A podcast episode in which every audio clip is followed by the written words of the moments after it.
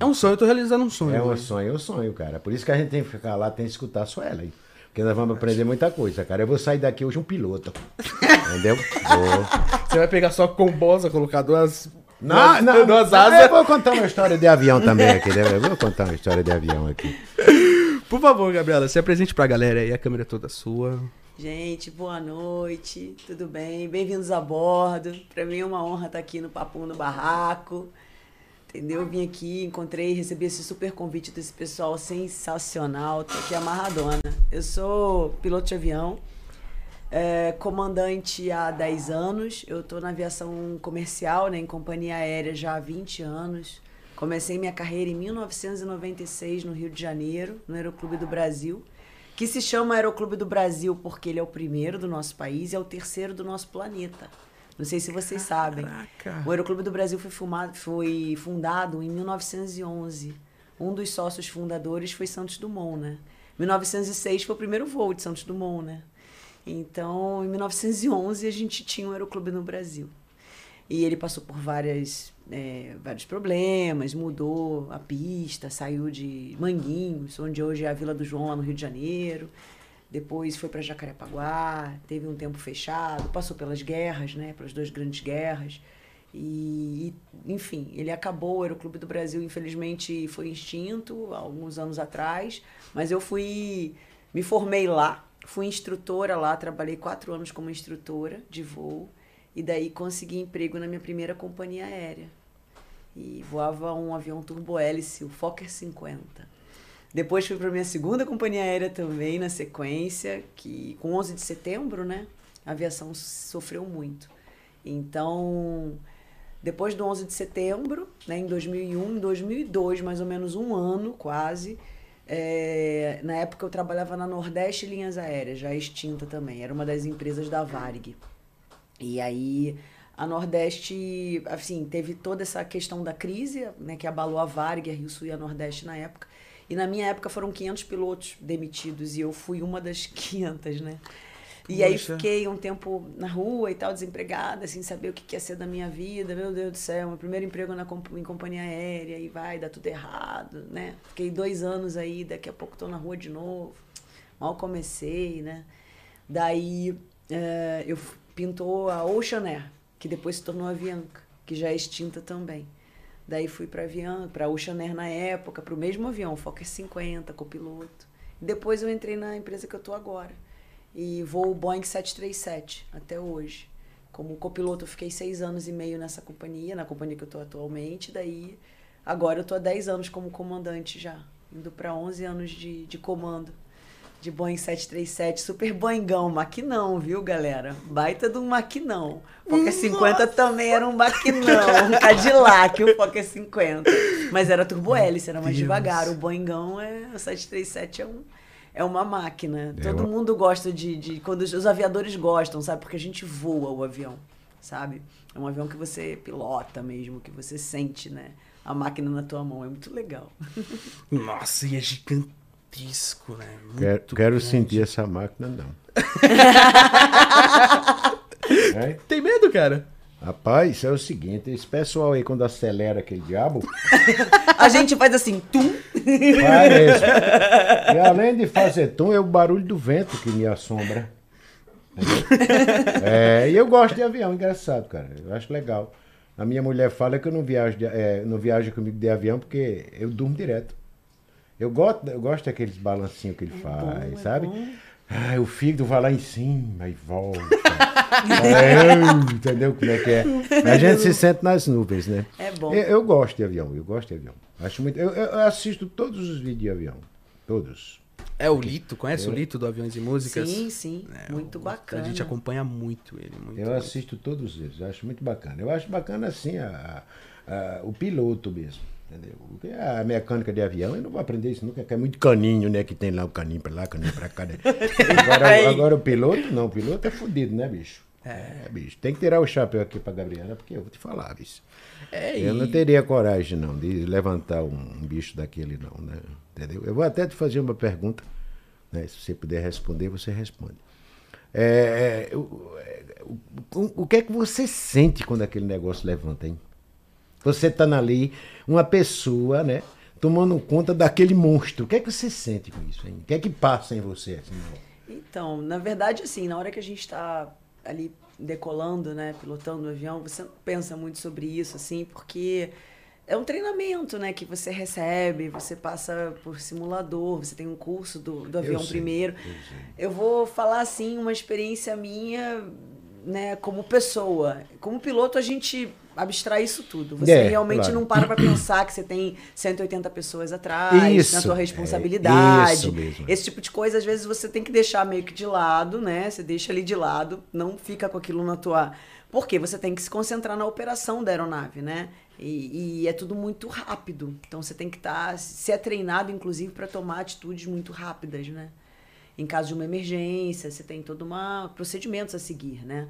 E assim, mas assim, pensando como pessoa, tá? Sim. Tipo assim, eu tô no É, esquema agora, na pandemia, a gente tá voando bem menos, né? Principalmente no ano passado, que a gente voou bem menos, né? A a gente passou por um lockdown. Eu fiquei quase três meses em casa, sem voar É. porque a aviação parou, né? Então, assim, eh, quando você entra na, no avião, assim, e às vezes tá aquele dia lindo. Eu lembro uma vez que eu tava, assim, no Santos Dumont, né? Que eu opero muita ponte aérea, né? O Santos Dumont, às vezes faço Congonhas, mas faço os- a operação do Santos Dumont, né? Então pode ir para Brasília, pode ir para Vitória, você faz vários aeroportos, não só São Paulo. E aí eu decolando ali do Santos Dumont, me lembro que tava um dia lindo, ensolarado, e aí eu alinhei o avião, aí eu vi aquele cenário, né, do Rio de Janeiro, sabe, o- sentindo assim que o ar tava tranquilo, tava um vento bacana, aquela condição maravilhosa para voar, aquele dia lindo. E aí eu empurrei as manetes, né, que se aperta lá o botão para ele, né, automaticamente acertar a potência na decolagem. Eu pensei assim, eu fazendo o procedimento, mas eu pensei assim pra mim, cara, eu gosto muito disso aqui. O quê? É muito bom! Eu tô vivendo pra isso mesmo. Eu gosto, eu gosto. Eu pensei assim, falei, nossa! Mas de- deve, deve ser uma, uma sensação muito espetacular, né? É. O cara levantar um monstro aqui, não sei quantas mil toneladas. É a realização Né? da, da, É, da- da- do, do- sonho, no meu É, caso. e a pessoa ser doida também, né? Tem essa, parte, tem essa- tem essa parte de loucura, né? Certo? Mas é, é, eu admiro muito, eu dou de parabéns. Você tá de parabéns por ter essa profissão. Só que pra mim, nega, eu não tenho coragem não. Não tenho coragem não. Porque quando eu tô dentro do avião que ele dá, é, do jeito que ela falou ali, que vai com as manetes, né? Certo? Que ele faz aqueles barulhos na turbina, eu tenho medo daquela turbina entupir, sabe? Essa foi boa. Não, sou uma turbina entupida, nossa. Aí eu já penso também. com o quê, É, cara? é, com urubu, rapaz. Tem urubu demais. A molecada aqui tá dando risada, bicho. Mas eu tenho medo de entupir. O, o pássaro põe o avião abaixo, não põe? Na verdade, assim, a colisão com pássaro, que a Sim. gente chama de bird strike na aviação, você pode ter algum dano mais grave no motor, mas assim, atingir os dois motores é muito raro. E essa atingir os dois motores, os dois motores pararem, Morreu. aconteceu uma vez, né, que a gente saiba que foi aquele acidente do Sully É. do Rio Hudson, que ele pousou Isso. em Nova York, É, dentro do Rio lá, né? E que se salvaram todas as pessoas. Mas assim, é muito raro, né? É raro. A gente tem colisão com pássaro. Ela pode levar a, a perda do motor, que a gente fala que é a Certo. perda de potência. E às vezes o dano é um pouco mais severo. E aí você tem que fazer o corte daquele motor. Corte que a gente chama de desligar o motor. Desligar. Entendeu? E ele posa com só? Muito, mas voa que é uma maravilha com um motor só. Meu Deus. A gente não vai tocar a aviação, que eu quero dizer assim, não vou, ah, tô decolando, vou pra, sei lá, pra Manaus, Rio, Galeão Manaus. Aí acontece de você chocar com um urubu e ter uma Isso. perda. Eu não vou tocar aviação pra Manaus, óbvio. Eu vou É. voltar, entendeu? Vou fazer todos os procedimentos e tal. E, e vou pousar ou no Galeão, ou, sei lá, se tiver com muito combustível, a empresa falar pra ir para outro aeroporto. Tem várias situações. A sei. aviação tem muitas variáveis. Não é uma coisa assim que a gente. que eu possa passar uma receitinha de bolo, porque não é assim. É, eu sei, lógico. Entendeu? Claro, lógico. Mas assim, você volta. Óbvio que eu não vou pra Manaus com um motor só, e não é pra ir. É, claro, Não é óbvio que não, não é é. pra ir. A aviação trabalha com redundância, entendeu? A gente tem duas baterias, você tem dois geradores, você não tem um gerador auxiliar, você tem tudo, tudo é, é, É, tem tudo redundante. duplo, né? No avião é Pelo tudo duplo. menos, pelo É, isso aí, menos. isso aí. Sistema hidráulico a gente tem três. É isso. No avião que eu trabalho, né? Que são dois sistemas hidráulicos principais e um auxiliar, que a gente chama de, entendeu? Que é o stand-by. Então, tudo tem essas redundâncias. Então, obviamente, você não vai seguir, ah, tô bonita voando com o motor só lá, vou eu pra Manaus. Não, atravessar o Brasil inteiro. Não. Tá com motor só, claro, Não vai. Não vai. Mas assim, ele voa. É, é muito legal isso. Os aviões hoje. é, Eu tava falando assim que o avião, estatisticamente, só perde pro elevador, né? Como meio de transporte. Então é muito tranquilo, assim, é muito seguro. Tem outro, tem, não cortando você, tem um, um- outro, outro, outro barato no avião também, que eu até perguntar para você. É, diz que quando falta todas as baterias, desce um motorzinho lá de dentro com a hélice no papo do avião para fazer isso. Tem isso no avião? Tem. Tem, isso é no Airbus. Ah, Isso eu é sabia. Airbus. Eu tô ficando bom, cara. Louco, ficando bom. cara. Tá Eu assisto muito avião, bicho. Eu sou direto no avião. Eu sou doido pro avião. Eu, quando morrer, eu vou criar duas asas pra voar. Pode E outra vida você era um pássaro. É, quem sabe, né? Então tem, tem esse motorzinho, né? É. Tem, que diz que no, alimenta no ele. Airbus, né? no Airbus tem. No Boeing não, mas não, é no, no- não no que eu trabalho. Ah, mas o, o. Airbus tem. Menino, rapaz. Que, que maravilha. mecanismo é esse? Vocês sabem o que, que é? Eu não sei, você galera. não sabe, Pode me eu explicar? Eu sei, eu sei. Eu fiz curso de piloto. Eu lá no Nordeste, eu, eu, eu fiz curso de piloto. Eu. Vovô Chavão fez. Sério? Aí passei no teste e tudo, certo? Sério? Piloto, foi, foi, foi. Molecada, vovô já fez esse curso de avião. Gabi, desculpa aí, tá? eu fiz esse curso de avião, só que é o seguinte: quando eu cheguei na, na, na firma para voar, eu digo, não, mas eu queria um avião conversível. É, os caras disseram, não, então eu não vou fazer o avião conversível. Aí eu não desisti. Mas eu queria um avião conversível, né? É lógico, não é não? Imagina o vento Por que na você cara. tá da risada? Hein? Imagina o vento na cara. Por isso que eu digo, não tem um carro conversível, eu queria um avião conversível. Aí eu deixei a profissão pra lá, não Pô, a face dele ia voar, né? Não ia ter nada. O cabelo ia voar também. Mas eu tava conversível. Que nem bochecha em queda livre. Nossa. A gente em queda livre, é. Ah, nós vamos falar desse assunto também, né? Mas a velocidade É, do avião falar. não é. Qual, quanto a velocidade o avião percorre? A velocidade dele máxima pra, pra viagem? Em voo de cruzeiro? É em voo de cruzeiro que fala, né? Isso. É, em voo a de velocidade, cruzeiro, né? sim. Depende do regime. Por exemplo, a empresa geralmente adota um regime para economia de combustível, né? Então, às vezes o voo tá atrasado e tal, eles até pedem para que a gente acelere mais e tal. Eles vêm na navegação, a documentação vem toda já para você com os regimes que você vai empregar, né? Então, você programa o avião para isso. No caso, assim, geralmente a gente voa com Mach decimal 78, ou seja, é, Mach 1 seria, né, vai romper a barreira, a barreira do som, a velocidade do som, né? Então, decimal 78% daquilo do que seria a velocidade do som, entendeu? Do Mach 1. Isso dá, vamos lá, 450 nós, mais ou menos.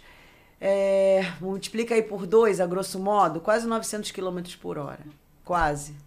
Tá? Isso na velocidade de cruzeiro. Um pouco menos, porque é 1.852, né? A, a- a soma aí, gente. Tem que pegar a calculadora pra fazer a conta. Ah, Eu né, né? Não, tudo bem, Também é é. isso aí. Mas a grosso modo é isso aí. E, por exemplo, às vezes você está num voo e você está com um vento de cauda, né? Que é quando o vento está a favor da aeronave, não com vento de proa. Ah, agora Claro, entendi. Tá vendo? no- Vai aprendendo aí. Então- o voo de- ah, quer dizer, desculpa aí, o, o vento de cauda é pra empurrar o avião, é? empurra o avião. Ainda ajuda. É como se Caramba! fosse uma correnteza no mar. O quê? É, então pensei fosse- que aquela asinha que tem atrás do avião era só pra manter o rabo dele certinho. Também, aquilo ali serve o que, que acontece? É, Hum. Quando você toma com vento de cauda, por exemplo, eu já aconteceu em voos no inverno, vindo da Argentina para o Brasil, que você pega um vento de cauda muito forte, né? Subindo, né? A ladeira ali, subindo pro, vindo do, do sul do, do nosso planeta, né? E subindo para a linha do Equador. Que você pega esse vento, eu já cheguei a velocidades, claro, contando com o vento de cauda embalando, mil quilômetros por hora. Mas o quê, cara? Já cheguei a- em voo de cruzeiro, claro, com a ajuda do vento de cauda, né? A mil quilômetros por Com a hora. ajuda do vento de cauda? É, o vento ajuda. Mas, ô Gabi, aquele e o vento de proa atrapalha. Tudo bem, mas, mas a- É o que lasca. Tudo bem, mas aquele vento de cauda. É, como é que o vento empurra aquele avião para Imagina se, se as asas do corrente. avião tá assim, não é? Ela é, É. assim. Então, como é que aquele vento empurra? ele? Imagina uma corrente. Sabe como no mar você tem as correntes? É, tem. as correntes tem, no mar? Tem, tem, tem. É a mesma coisa no ar. A circulação atmosférica. A mesma coisa. Tem, tem. Cara. Entendeu? Por exemplo, o voo para o Japão, quando o pessoal faz o voo dos Estados Unidos, da costa oeste dos Estados Unidos para o Japão, a ida é muito mais longa em termos de horas, né, não de distância, tá? Do que a volta. Por quê? Porque tem um vento de proa na ida absurdo. O vento sopra do Japão para os Estados Unidos. E muito forte, dependendo da época do ano. Muito forte. E você tem que voar contra o vento, é isso? No caso. Para decolar, sim. A operação de pouso e decolagem, sim. Mas eu digo assim, quando você está lá em cruzeiro, Sim. é muito legal quando você tem um vento de cauda, um vento que está junto tá com a aeronave, que está empurrando a aeronave, exatamente. Quando você está com vento de proa lá em cima, e às vezes uma dessas muito forte, às vezes a- o voo, por exemplo, você faz Galeão, Ezeiza, que é Buenos Aires, É, ali, a região isso, da isso. Argentina, e a volta, tá? Às vezes dá meia hora, ou até 40 minutos de diferença de tempo, até mais. Por causa desse vento Por causa desse vento, porque na ida você tá com o vento soprando contra, então o avião como se estivesse vencendo, ten- tentando que, ve- Tem- vence- tendo que é uma barreira, no caso, vento. né? Hum, Entendeu? Tem um vento. É como se fosse um barco. Imagina um barco com toda a maré vindo, a correnteza do mar vindo ao contrário. E o barco tá lá tentando. É tentando ir. Entendeu? E a volta, seu barco volta com a corrente so- é, junto com ele. Vai embora, né? O mar tá embalando o barco além do motor do barco. É mais ou menos isso que acontece com a Caramba, gente. essa, é, essa foi surpresa. E tem todo esse planejamento nos disso. voos, entendeu? As pessoas, as companhias trabalham isso, tu- isso tudo é trabalhado, tudo é pensado. Às vezes você voa mais baixo porque o vento em camadas em níveis mais baixos melhor. tá melhor de proa, por exemplo, Eu sei. tá soprando mais fraco do que lá em cima. Entendeu? Caramba. Então É, compensa. eu tenho um colega meu que, tá- que fez esse curso que você fez também. Ele que me ensinou, ele disse, você tá olhando o céu ali? Eu digo, tô. Ele disse, tá vendo aquela nuvem que tá bem, assim, bem fininha? É porque o vento lá em cima tá forte, é Tá verdade? forte, é? é. E quando ela Ah, lá em entendeu. cima, no mesmo nível dessa que você viu, que são as Certo. quando você vê ela toda granuladinha, Sim, tá isso. Parece umas bolinhas, tem É. turbulência. Além, Ah, rapaz, você falou- além do vento tem turbulência. Agora você entrou numa história Que é o vento engraçada. lateral? Ou de baixo pra cima? É, vento É. E o vento ali. louco, Custa- né? E aí ela fica toda granuladinha. Chama costela de vaca. exato. Não é isso? É bem isso. Era, eu sou Meu bom pai falava isso, tudo. costela de vaca. Costela de vaca. Às vezes bate um pouco mais forte, às vezes bem com uma costela de vaca mesmo. Sabe estrada de barro? É, isso aí. aquela Blá, blá, pressão? blá, blá. Exatamente. Às, Não, vezes vi- é, às vezes é assim, às vezes é mais forte. mas É às mais vezes- forte. Eu vinha de João Pessoa, né? Eu vou até contar essa história pra você e para os fãs aqui que tá bastante falando aqui. Eu vim de João Pessoa, peguei um voo de João Pessoa e vim embora. Rapaz, aquilo começou a tremer, sabe? Mas tremia mesmo, sabe? E era o primeiro voo que eu tinha feito, né? Certo? Eu quase fiz xixi, não fiz xixi porque não tava com vontade, eu tinha feito. né? E desculpa a expressão, né? Vim um fila da puta de um carioca lá dentro. Desculpa. Desculpa aí, cariocada aí, pelo amor de Deus. Desculpa aí. Um fila da puta de um carioca lá dentro. Tinha uma menina do meu lado, né? Sim. Tinha uma véia da outra, né? Que tá caindo os queixos, né? De balançar tanto, os queixos da véia estavam caindo. Tinha... Não dá risada não, filho. Aí o fila da puta do carioca levantou da cadeira e disse: o avião que eu fiz, fiz de São Paulo, pra, de São Paulo pro Rio de Janeiro, todo mundo morreu numa turbulência dessa. Pronto. Matou todo mundo. Tu acredita? Não, não, não. Ele lascou. Foi, ele falou ali, todo mundo morreu, o avião caiu. E ele tava desse jeito, balançando. Porque Ai, A gente. primeira vez que eu tinha feito um voo, eu não me caguei, porque Deus foi bom. Senão eu tinha me lascado todinho. Entendeu? Aí depois deu risada, ficou dando risada. É, porque ele era- piada, é piada. É, porque ele estava acostumado a andar de avião todo dia, né? Porque você dá essas turbulências, você sabe que o avião não vai quebrar com aquilo nunca. Mas quem não viaja eh, muito, Sim. pô, o cara fica, né? Eu digo, meu Deus, aí eu olhava pra ponta da asa assim, eu digo, meu Deus, vai descer só o charuto. Porque ele vai quebrar a asa assim. Nessa semana você viu a reportagem do rapaz lá que tava eh, pulverizando lá? Você viu a reportagem? Que as asas quebrou assim, você viu? Porque ele tava com peso. Isso! Então eu fiquei com medo disso, do charuto mas- descer, é, Eu- não- não tem problema não, não, né? não, não. O avião é balanceado já pensando nisso tudo. É, porque no, no meio do avião, né? No meio do avião, tem uma rodinha lá, não tem uma rodinha que faz. É, é, ali é pra manter o pêndulo dele, não é isso? Você fala na cabine. É, na cabine aqui no entre, entre você Tem, aqui, tem, tem. aquela roda que ele faz. Vira É, pra cá, isso né? tá trimando o profundor. Como você fala aquela asinha lá atrás? Sim, Você isso. tem, vamos lá. Você tem as asas e lá Sei. atrás você tem tanto a vertical, estabilizador Sei, vertical, é. que tem o rudder, que é o leme de direção. O que, que ele faz com você? Quando você dá a hospedagem do avião, em voo, né? Ele É. faz isso. É, e isso. Isso. E você tem o outro, que é o estabilizador horizontal e que tem o profundor nele. O profundor, o que, que você faz? Você tanto dá o movimento de nariz embaixo como o nariz em cima. Que é aquele traseiro que faz e assim, aquelas né? rodinhas que você tá vendo ali, É. elas estão trabalhando justamente a trimagem desse estabilizador horizontal. Caramba, menino. É o tempo todo trabalhando ali, É porque ele tem máquina. que trimar, ele tem que trimar o avião, ele tem que manter o avião sempre no melhor. é, o avião é como se fosse uma gangorra. Você tem que pensar que aquilo ali é como se fosse uma gangorra. Então ele tem que ser o tempo todo equilibrado. O, quando você está no, no solo, Isso. o avião que está. a gente, o, o Dove o- e os colegas todos que fazem os cálculos do avião pra gente, depois vem todo o pessoal que faz o balanceamento, que é responsável pelo carregamento da aeronave. Tudo isso é pesado. Não é assim socar como a mala do pessoal, carga lá pra dentro, fecha a porta e vão embora. Não é assim. é tudo pesado. Então no porão traseiro tem tantos quilos, então no dianteiro tem que ter tantos. Ah, tem uma entendeu. proporção para equilibrar. Quanto vai ter de combustível nas asas da aeronave? Quantos passageiros tem a bordo? Entendeu? A distribuição dos passageiros a bordo. Não adianta querer, tipo assim, vamos todo mundo sentar na frente. Não pode. entendeu? Tem todo um peso, tem todo, tem todo um trabalho, entendeu? Então, às vezes acontece, de, não sei se vocês já passaram por isso, mas às vezes vocês estão na, no avião lá sentados e aí pedem para remanejar 10 passageiros da frente para trás, ou o contrário. Eles pedem para quê? Para justamente esse, Ah, essa já- gangorra da aeronave. Ah, O já- equilíbrio. Já, É. já aconteceu isso comigo. Já, já, né? já, já, Isso já. acontece, a Porque na- é... É porque na parte que eu tava tinha muita mulher gorda, aí botaram tudo pra trás. aí o avião ficou justadinho. Você que tá magrinho ficou na ponta, né? Claro, logo na frente. Pois é. Isso aí, isso aí. É mole. ai, ai, ai. Bom, outra coisa que eu te perguntar também, eu fazer com pergunta, Rosinha. Você, pode você, fazer. você tá falando bastante, Tá né, vendo? cara? Claro, mas eu disse que falo mesmo, que eu sou um falador. Pois é. Você não assiste aquele boneco daquele cara nos Estados Unidos? Aham. Eu vou matar todo mundo. Eu sou a mesma coisa. Entendeu? Tá bom, faz a Vem sua cá, pergunta. é, você já, já pilotou helicóptero já?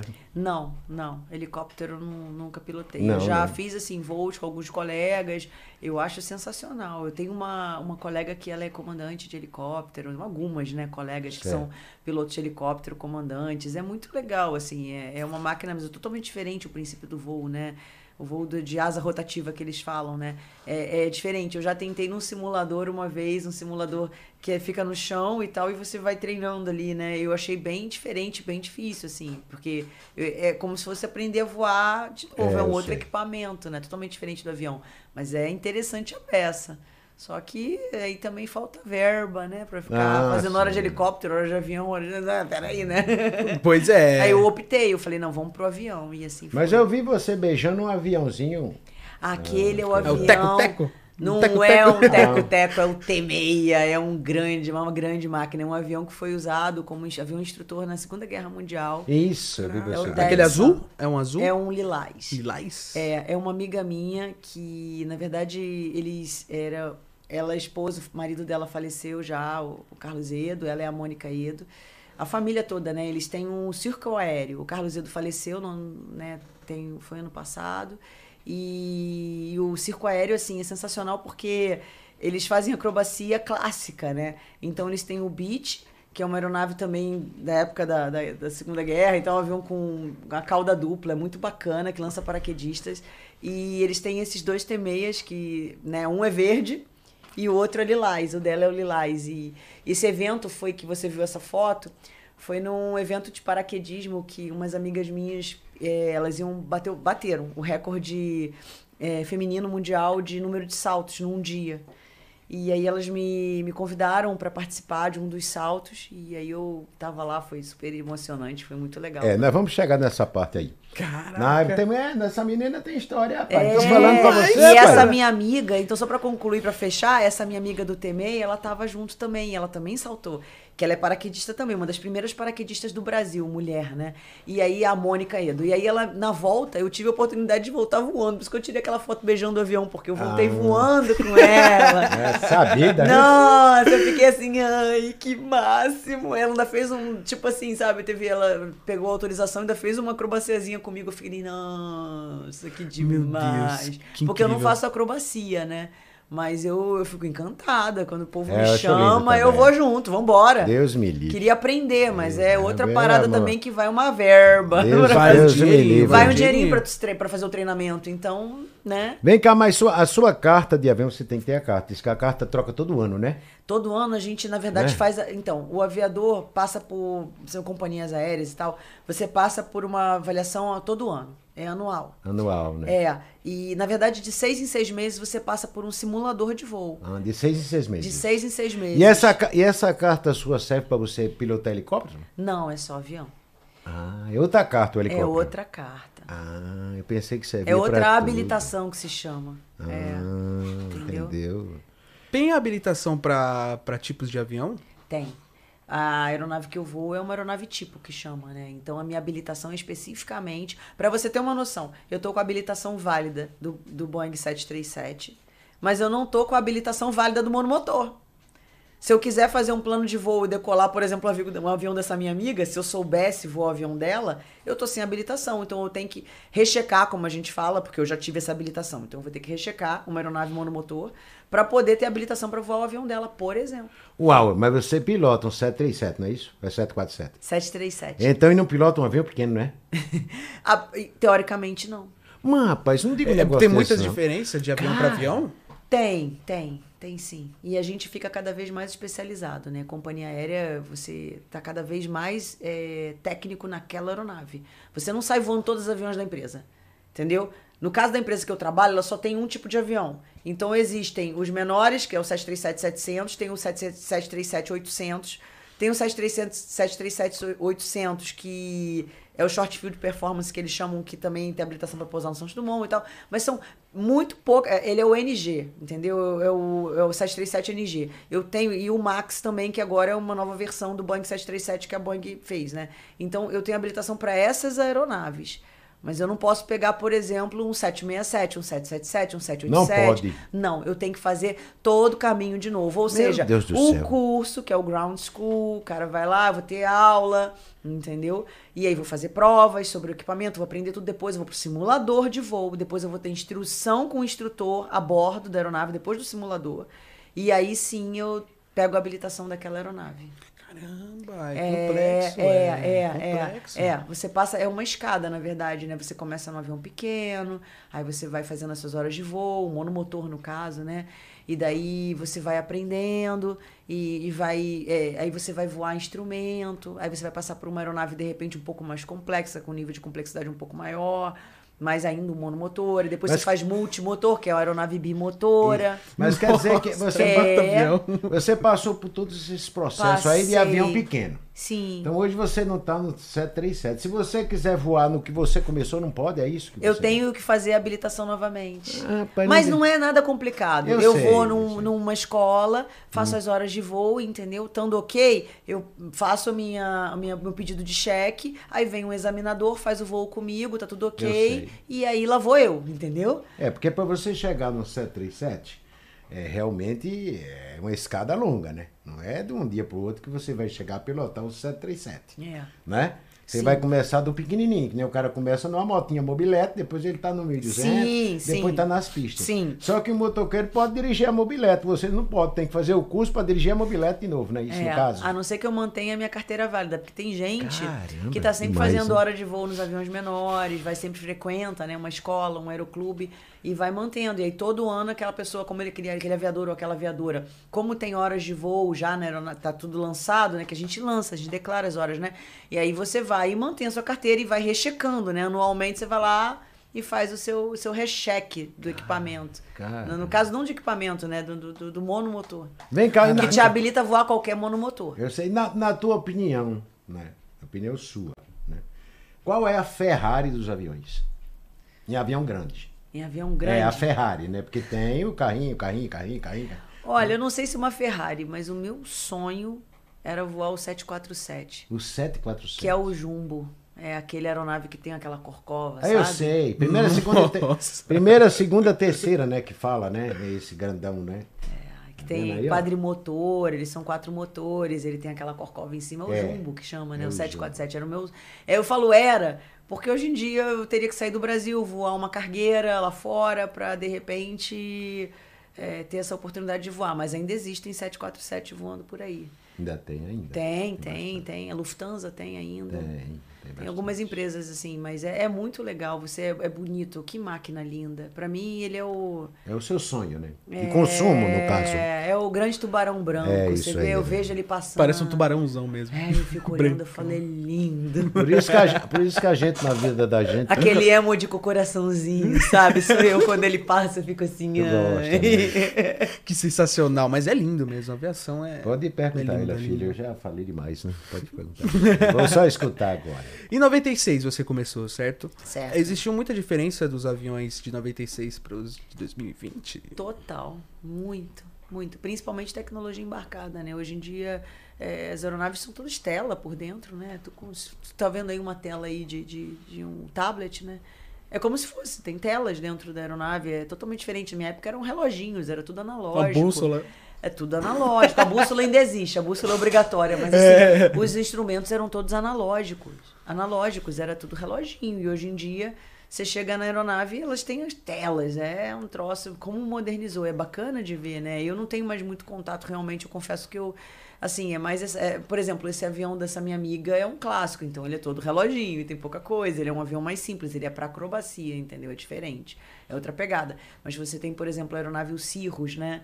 é todo tela, é sensacional, é uma, uma maquinona, assim, é um monomotor, mas com uma tecnologia embarcada que não deixa a desejar nenhuma aeronave grande. Caramba. Nossa, é, fantástico, né? Muito fantástico. É para facilitar. Eu acho que a tecnologia tem que vir para facilitar ah, a nossa vida sim, sempre, claro, né? né? Vocês trabalham com isso também, vocês sabem. É verdade, é então, é verdade. sabe, nos aviões é a mesma coisa. A tecnologia vem para ajudar a gente sempre entendeu? Claro, existe automatismo, automação, você não pode ficar complacente com a operação, ficar tipo, ah, beleza, tem piloto automático, ele que faça tudo, não é assim.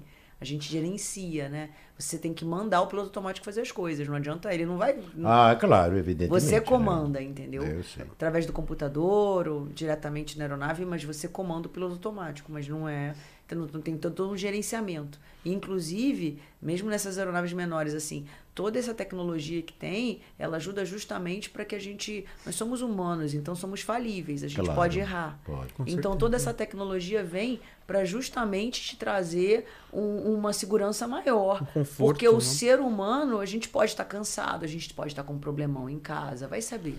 Entendeu? Então toda essa tecnologia te ajuda. Ajuda, claro. Te mantém assim, por quê? Você fica, entre aspas, descansado, pra se der uma lenha, você. Opa, peraí, entendeu? E você já não tá fatigado. Aquela coisa de. Tu já tá super cansado, né? De um voo exaustivo, de várias horas de voo ali, voando, pilotando a aeronave, aquela coisa como era antigamente, entendeu? E hoje não, a gente realmente tu tem toda uma tecnologia para te ajudar entendeu? Para reduzir justamente a fadiga e que tem ainda. A gente tem muita fadiga na aviação porque por conta das nossas jornadas de trabalho, pela complexidade do tráfego aéreo hoje em dia, o tráfego aumentou muito. Então existem outras variáveis que levam a gente a ficar cansado, que é diferente das variáveis de 1980, 1970, entendeu? Tudo isso muda, mas, mas é isso aí, entendeu? E para isso veio a tecnologia, para te ajudar e agora a gente lida com outros problemas, ah, mas estamos lá, entendeu? E, e, cada, e a aviação é uma coisa que a gente estava conversando outro dia sobre isso. É, a gente tem uma preocupação com segurança é muito grande. Eu acho que talvez seja um dos setores que mais se preocupa com prevenção. A aviação é, é muito baseada nisso. A gente sempre estuda os acidentes, estuda o que aconteceu para aprender, para trazer novas é, traz mudanças para a indústria, entendeu? Você vê os, é, os, fabricantes mudando coisas o tempo todo, porque aconteceu um probleminha não sei aonde. O probleminha não levou a acidente nenhum, mas aconteceu. Vai ter todo uma, uma um boletim que vai emitir para todo mundo, todos os operadores daquela aeronave, blá blá blá. E aí a gente lê o boletim. E aí o fabricante fez isso, isso, isso, e substitui tal, tal, tal, tal peça. A aviação é toda assim. E ela trabalha o tempo todo com prevenção. A gente tem cursos. Eu fiz agora, uh, três, hoje é domingo, né, é. gente? Na quarta-feira eu fiz um curso na empresa, foi até online, a gente fazendo um curso sobre gerenciamento. Gerenciamento de, de, de, de, pessoal, né? Entre nós, comunicação. Você trabalha, às vezes, o aviador, por exemplo, o aviador pode ter uma tendência, um exemplo, tá? É, nunca vai acontecer nada comigo. É verdade. É isso mesmo. E aí você tem que domar essa tua tendência. Exemplo, tô dando, tem várias tendências assim É que claro. pode.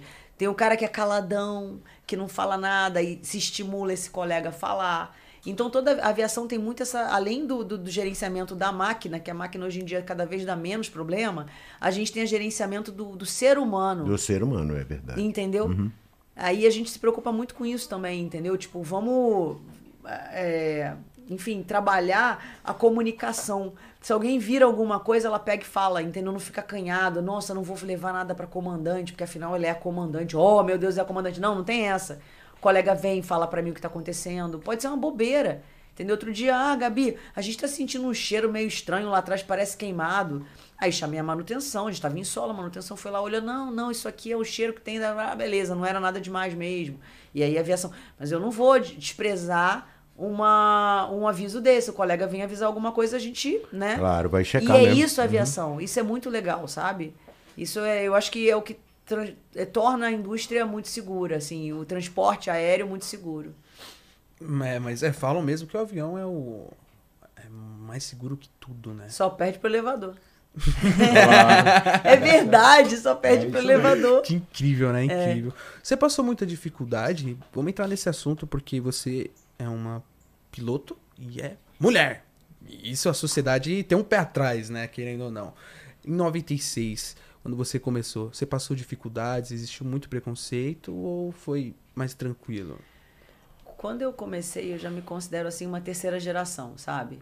É, as primeiras sofreram muito de não conseguir emprego mesmo, era um troço assim absurdo e muitas ficaram pelo caminho e tal. É, eu já no- em companhia aérea nunca tive problema. Eu entrei, né? E também para me formar piloto, a minha formação toda, nunca tive problema. Eu tive mais dificuldade na aviação geral, que era na época táxi aéreo, aviação executiva, que às vezes os caras falavam, olha, pô, sabe o que, que é? É, a gente só paga um quarto. E aí o comandante, no pernoite, né, exemplo. Aí o comandante vai ficar sem graça, o outro piloto tem que dividir quarto contigo. Ou então, ah, não sei quem vai encrencar, ah, minha mulher vai encrencar. Tinha esse tipo de problema, entendeu? Caraca. É, mas assim, é, eu fiquei. Acabei que, como eu não conseguia emprego na, na aviação geral, né, como empregada copiloto de um táxi aéreo ou na executiva mesmo, eu fiquei dando instrução, né? Fiquei dando instrução no Aeroclube do Brasil na época. Eu fiz mil horas de voo, né, ali, dando instrução e tal. E, é, e daí eu fui. Aí eu consegui emprego na minha primeira empresa aérea, porque eu percebi que eu tinha que focar em empresa aérea que era o que ia ser mais, É, mais rápido, sabe? Para mim, que eu ia ter uma chance. E aí consegui, entrei e tô até hoje aqui em companhia aérea. Eu gosto muito também, eu gosto do, do meu trabalho, da Você maneira. gosta, eu a gente, gosto, a eu gente gosto. sabe, a gente vê no seu rosto que você gosta do seu trabalho.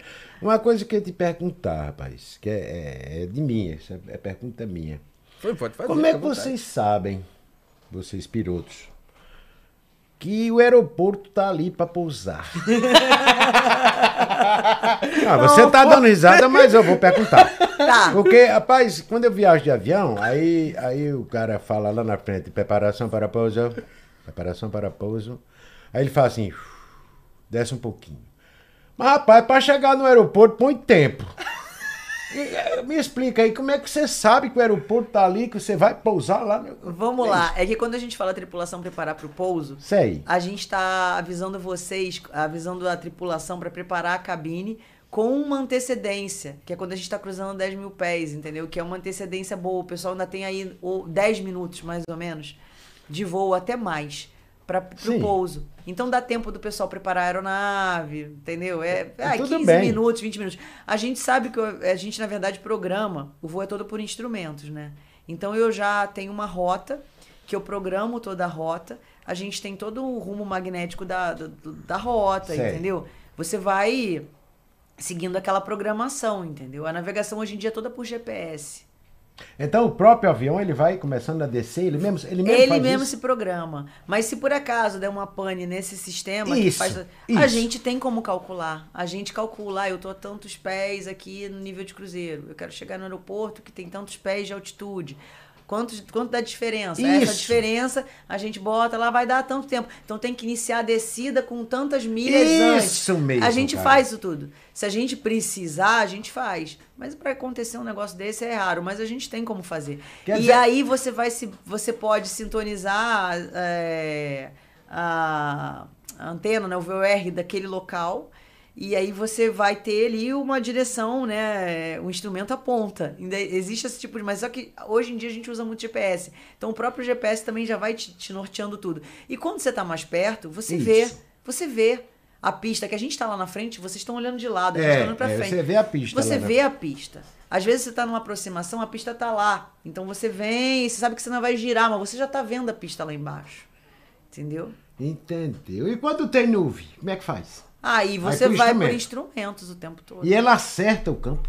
Ele mesmo acerta. Acerta. Os procedimentos. Caramba, o bicho tem um olho bom danado, rapaz, porque eu tenho medo disso. Ele Não. fala assim, preparação para pouso. Aí eu já, né, pá, já fico na minha. Ele faz.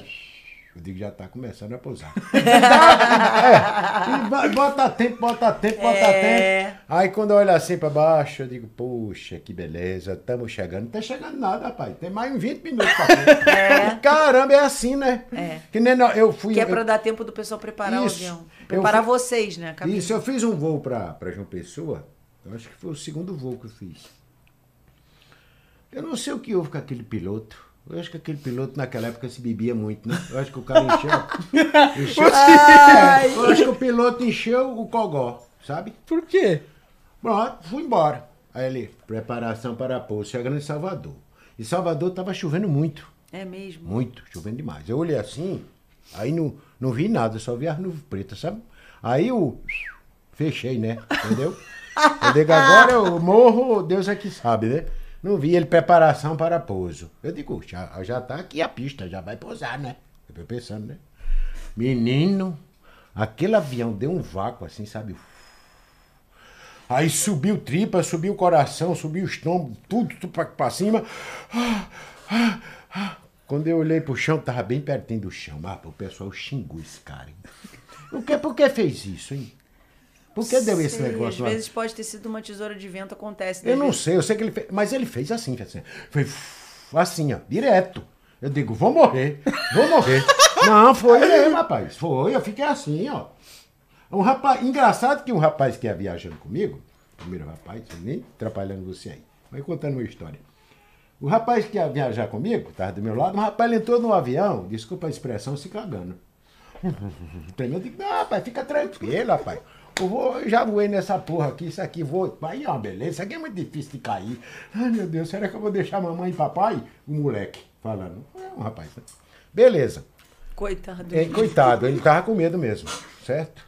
Menino, depois esse cara se soltou, sabe? Nossa, ficou só de boa. Quando o avião deu esse vácuo, eu morri. Eu morri mesmo, certo? Amarelei mesmo. Ele olhou e disse, pra tá com medo do avião, bicho? O avião é uma beleza. Eu digo, ah, se fuder, rapaz. O avião quase cai, mas por que dá isso aí, hein? É, Então, é às falta vezes- de vento, é? Às vezes é turbulência. Não, não é. Às vezes é uma turbulência na final. É justamente o vento que tá variando, acontece. Vezes Acontece isso, acontece? Acontece, mas. É normal? É, acontece. Não tem perigo daquele se emborrachar no chão, não? Não, se tiver, se for uma tesoura de vento mesmo, que a gente chama de wind shear e tal, o avião dá um alarme pra gente e a gente inicia uma arremetida na hora. Ah, menino. A gente vai embora. A gente vai embora. Menino. Isso acontece mais na chuva. Acontece mais na chuva. Então era na chuva mesmo. Tava É. chovendo demais em Salvador. Aquelas nuvens de, de trovoada, Isso mesmo. essas nuvens. Mas assim, a gente prossegue e vai dentro do teu limite. A gente tem os limites da empresa, né? E você trabalha dentro desses limites. Tá tudo dentro dos limites, tá dentro da segurança. Vamos embora. Agora, tocou esse alarme, por exemplo, pra gente, é na hora. A gente acelera os motores de novo e põe pra cima É. e vai vai enfrentar, vai subir, porque isso aí é uma tesoura de vento que pode realmente botar a aeronave a baixa altura no É. Eu chão. sei, mas o pessoal xingou, eu não xinguei, né? Mas Porque não eu- é culpa eu não- dele. Eu não entendia, não é culpa do piloto, cara. Não foi é culpa dele. Mas o pessoal achou que tinha sido culpa É, dele, cara. não sabe. Não, Acho que é. ele desligou o motor, né? E aquela porra fez. Rapaz, não, eu, não, sinceramente, cara. Sinceramente. Adorei. Não, falando sinceramente. Ligou e Foi. Ô, não me xinga não, hein? Não, não, não, não, Imagina eu lá, pilotando, então Não. vovô chavão lá, bota. Nossa, filha da. Eita! Não, eu não, eu não falei, eu fiquei, eu fiquei tão pasmo com o negócio que eu parei. Agora, o cara que tava com medo quando levantou aqui em São Paulo, disse que nada, rapaz, isso aí acontece. Digo, ah, tomar no cu, rapaz, quase que não ia morrendo. Rapaz, né? Se lascar pra lá, mas o coração meu chegou aqui. Entendeu? O coração subiu. Sim, a sensação não é Nossa. boa, né? Porque dá aquela. E os caras, fila da puta, começaram a xingar. Outro- Mas o pouso foi duro? Não, Então. foi bom. O pouso consertou. duro foi quando eu cheguei em João Pessoa. Entendeu? Não sei o que diabo foi que o, que o piloto fez, ou a pista que é ruim, cheia de buraco, né? Não, Aquilo é cheio de buraco. Não, a não é pista. possível. Não, a pista é boa. a pista Agora é boa tá lá. bom, mas A na minha tá época boa. era tudo buraco, minha filha. Aquele, quando pousou no chão, fez um barulho, né? Brá! Aí, rapaz, começou a sair uma fumaça dentro do avião, que eu não sei de onde veio aquela fumaça. Certo? Fui, olhei pra porta assim, aí meu irmão nessa época tava comigo, viajando comigo. Digo, Barão, o avião vai incendiar, Barão. E aí, tá pegando fogo, ele tava com uma velha rica. De lá, disse que deixa pegar fogo, nós morre tudo junto. E comigo, Barão. Digo, rapaz, você tá doido, rapaz. Olha o avião, mas não é, parece que era a geladeira dele, sei lá, que saiu uns negócios brancos. Não não é. sei, rapaz. Condensador. Eu sei lá o que diabo foi aquilo, eu sei que ficou branco, sabe? Quando É ele pousou, foi. Ele bateu no chão assim, que só balançando as asas, que parece que levantava de novo, assim que nem pássaro, sabe? É, rapaz, eu, eu fiquei com medo de avião, mas eu já não tenho mais medo, não. Agora, qualquer dia eu vou voar com você, se você fizer besteira, eu vou lá na cabine, hein? Tá bom. Entendeu? Tá bom, tá bom. Porque Tô meu ligado como o meu- é que é. O meu sonho é ir numa cabine de um avião. Ah. Mas eu fico com vergonha de pedir, vai ficar, não, você não pode entrar, cara. aqui É, pode no solo não, no solo não tem problema. Em voo a gente não pode mais, né? Depois do 11 de setembro, dos isso. atentados das Torres Gêmeas, acabou. A gente Agora no pode solo a mais. gente pode. Pode, solo Ah, pode. então pode. Geralmente no desembarque, que é quando a carga de trabalho da gente está mais sossegada, o pode. pessoal vai visitar na cabine, vai tirar Ah, então foto. tá certo. é bem ah, legal. então- Agora eu tô contente, agora eu vou Ih, fazer. eu me amarro, visita de passageiro lá, chacrinha a bordo. Ó, meu filho, pode, pode fazer pergunta pra. Não, se você fica quiser. tranquilo, fica É, tranquilo. não, Qual que é a maior dificuldade da chuva? Da Você não vê nada, tem muito raio, o avião bate É, os raios. Vamos lá. Era Se essa pergunta que eu ia fazer. Chuva, se tu tem um chuvisco, por exemplo, o chuvisco às vezes ele restringe a visibilidade, tá? E aí fica difícil de avistar às vezes. E, e às vezes o chuvisco é tão restritor de visibilidade que ele fecha o aeroporto, porque você ficou abaixo dos mínimos do procedimento, instrumento. Quando a gente vem pro procedimento, você tem uma, né, um ponto ali que você viu, viu, não viu, vai embora. Entendeu? E às vezes o, a- o chuvisco restringe a visibilidade nesse ponto. Uma chuva forte, por exemplo, a gente não opera. Por quê? Porque a chuva, a chuva forte, às vezes, além de restringir a visibilidade, você fica com a pista muito encharcada. Entendeu? Então a, a empresa, pelo menos, a empresa não opera com chuva forte. Alguns campos operam com chuva leve e chuva moderada. Ok, chuva forte não. É, chuvisco já falei. Por exemplo, uma nuvem dessas de tempestade. Geralmente a gente não aproxima para pouso com uma nuvem dessas de tempestade em cima do aeroporto. Né? Porque é uma operação que aí pode desabar uma chuva dessa em cima de você muito forte na hora. É, claro. E é uma coisa que às vezes você tem tempo para esperar, às vezes 20 minutos é o tempo daquela nuvem de tempestade dissipar ou melhorar a situação, né? E aí você vem para pouso numa situação mais tranquila. É, vamos lá. que mais? Mas é mais isso, eu acho que é Os- mais... E os raios, né? Os raios, eles. Os raios, assim, a gente tem um procedimento. Eu já, já fui atingida uma vez por um raio, né? É, não aconteceu nada, o voo continuou, mas eu pousei. Eu me lembro que o destino era Campinas, né? Aqui em São Paulo. A gente pousou e aí ele passa por uma inspeção, né? Tem uma inspeção que a manutenção faz. Aí foram 20 minutos que a manutenção ficou ali na inspeção da aeronave.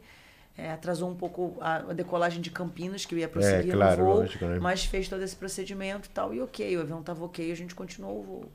Tu já pegou chuva de granizo? Já. Puta, no carro e no avião, hein? Então, essas nuvens de tempestade, elas têm granizo, né?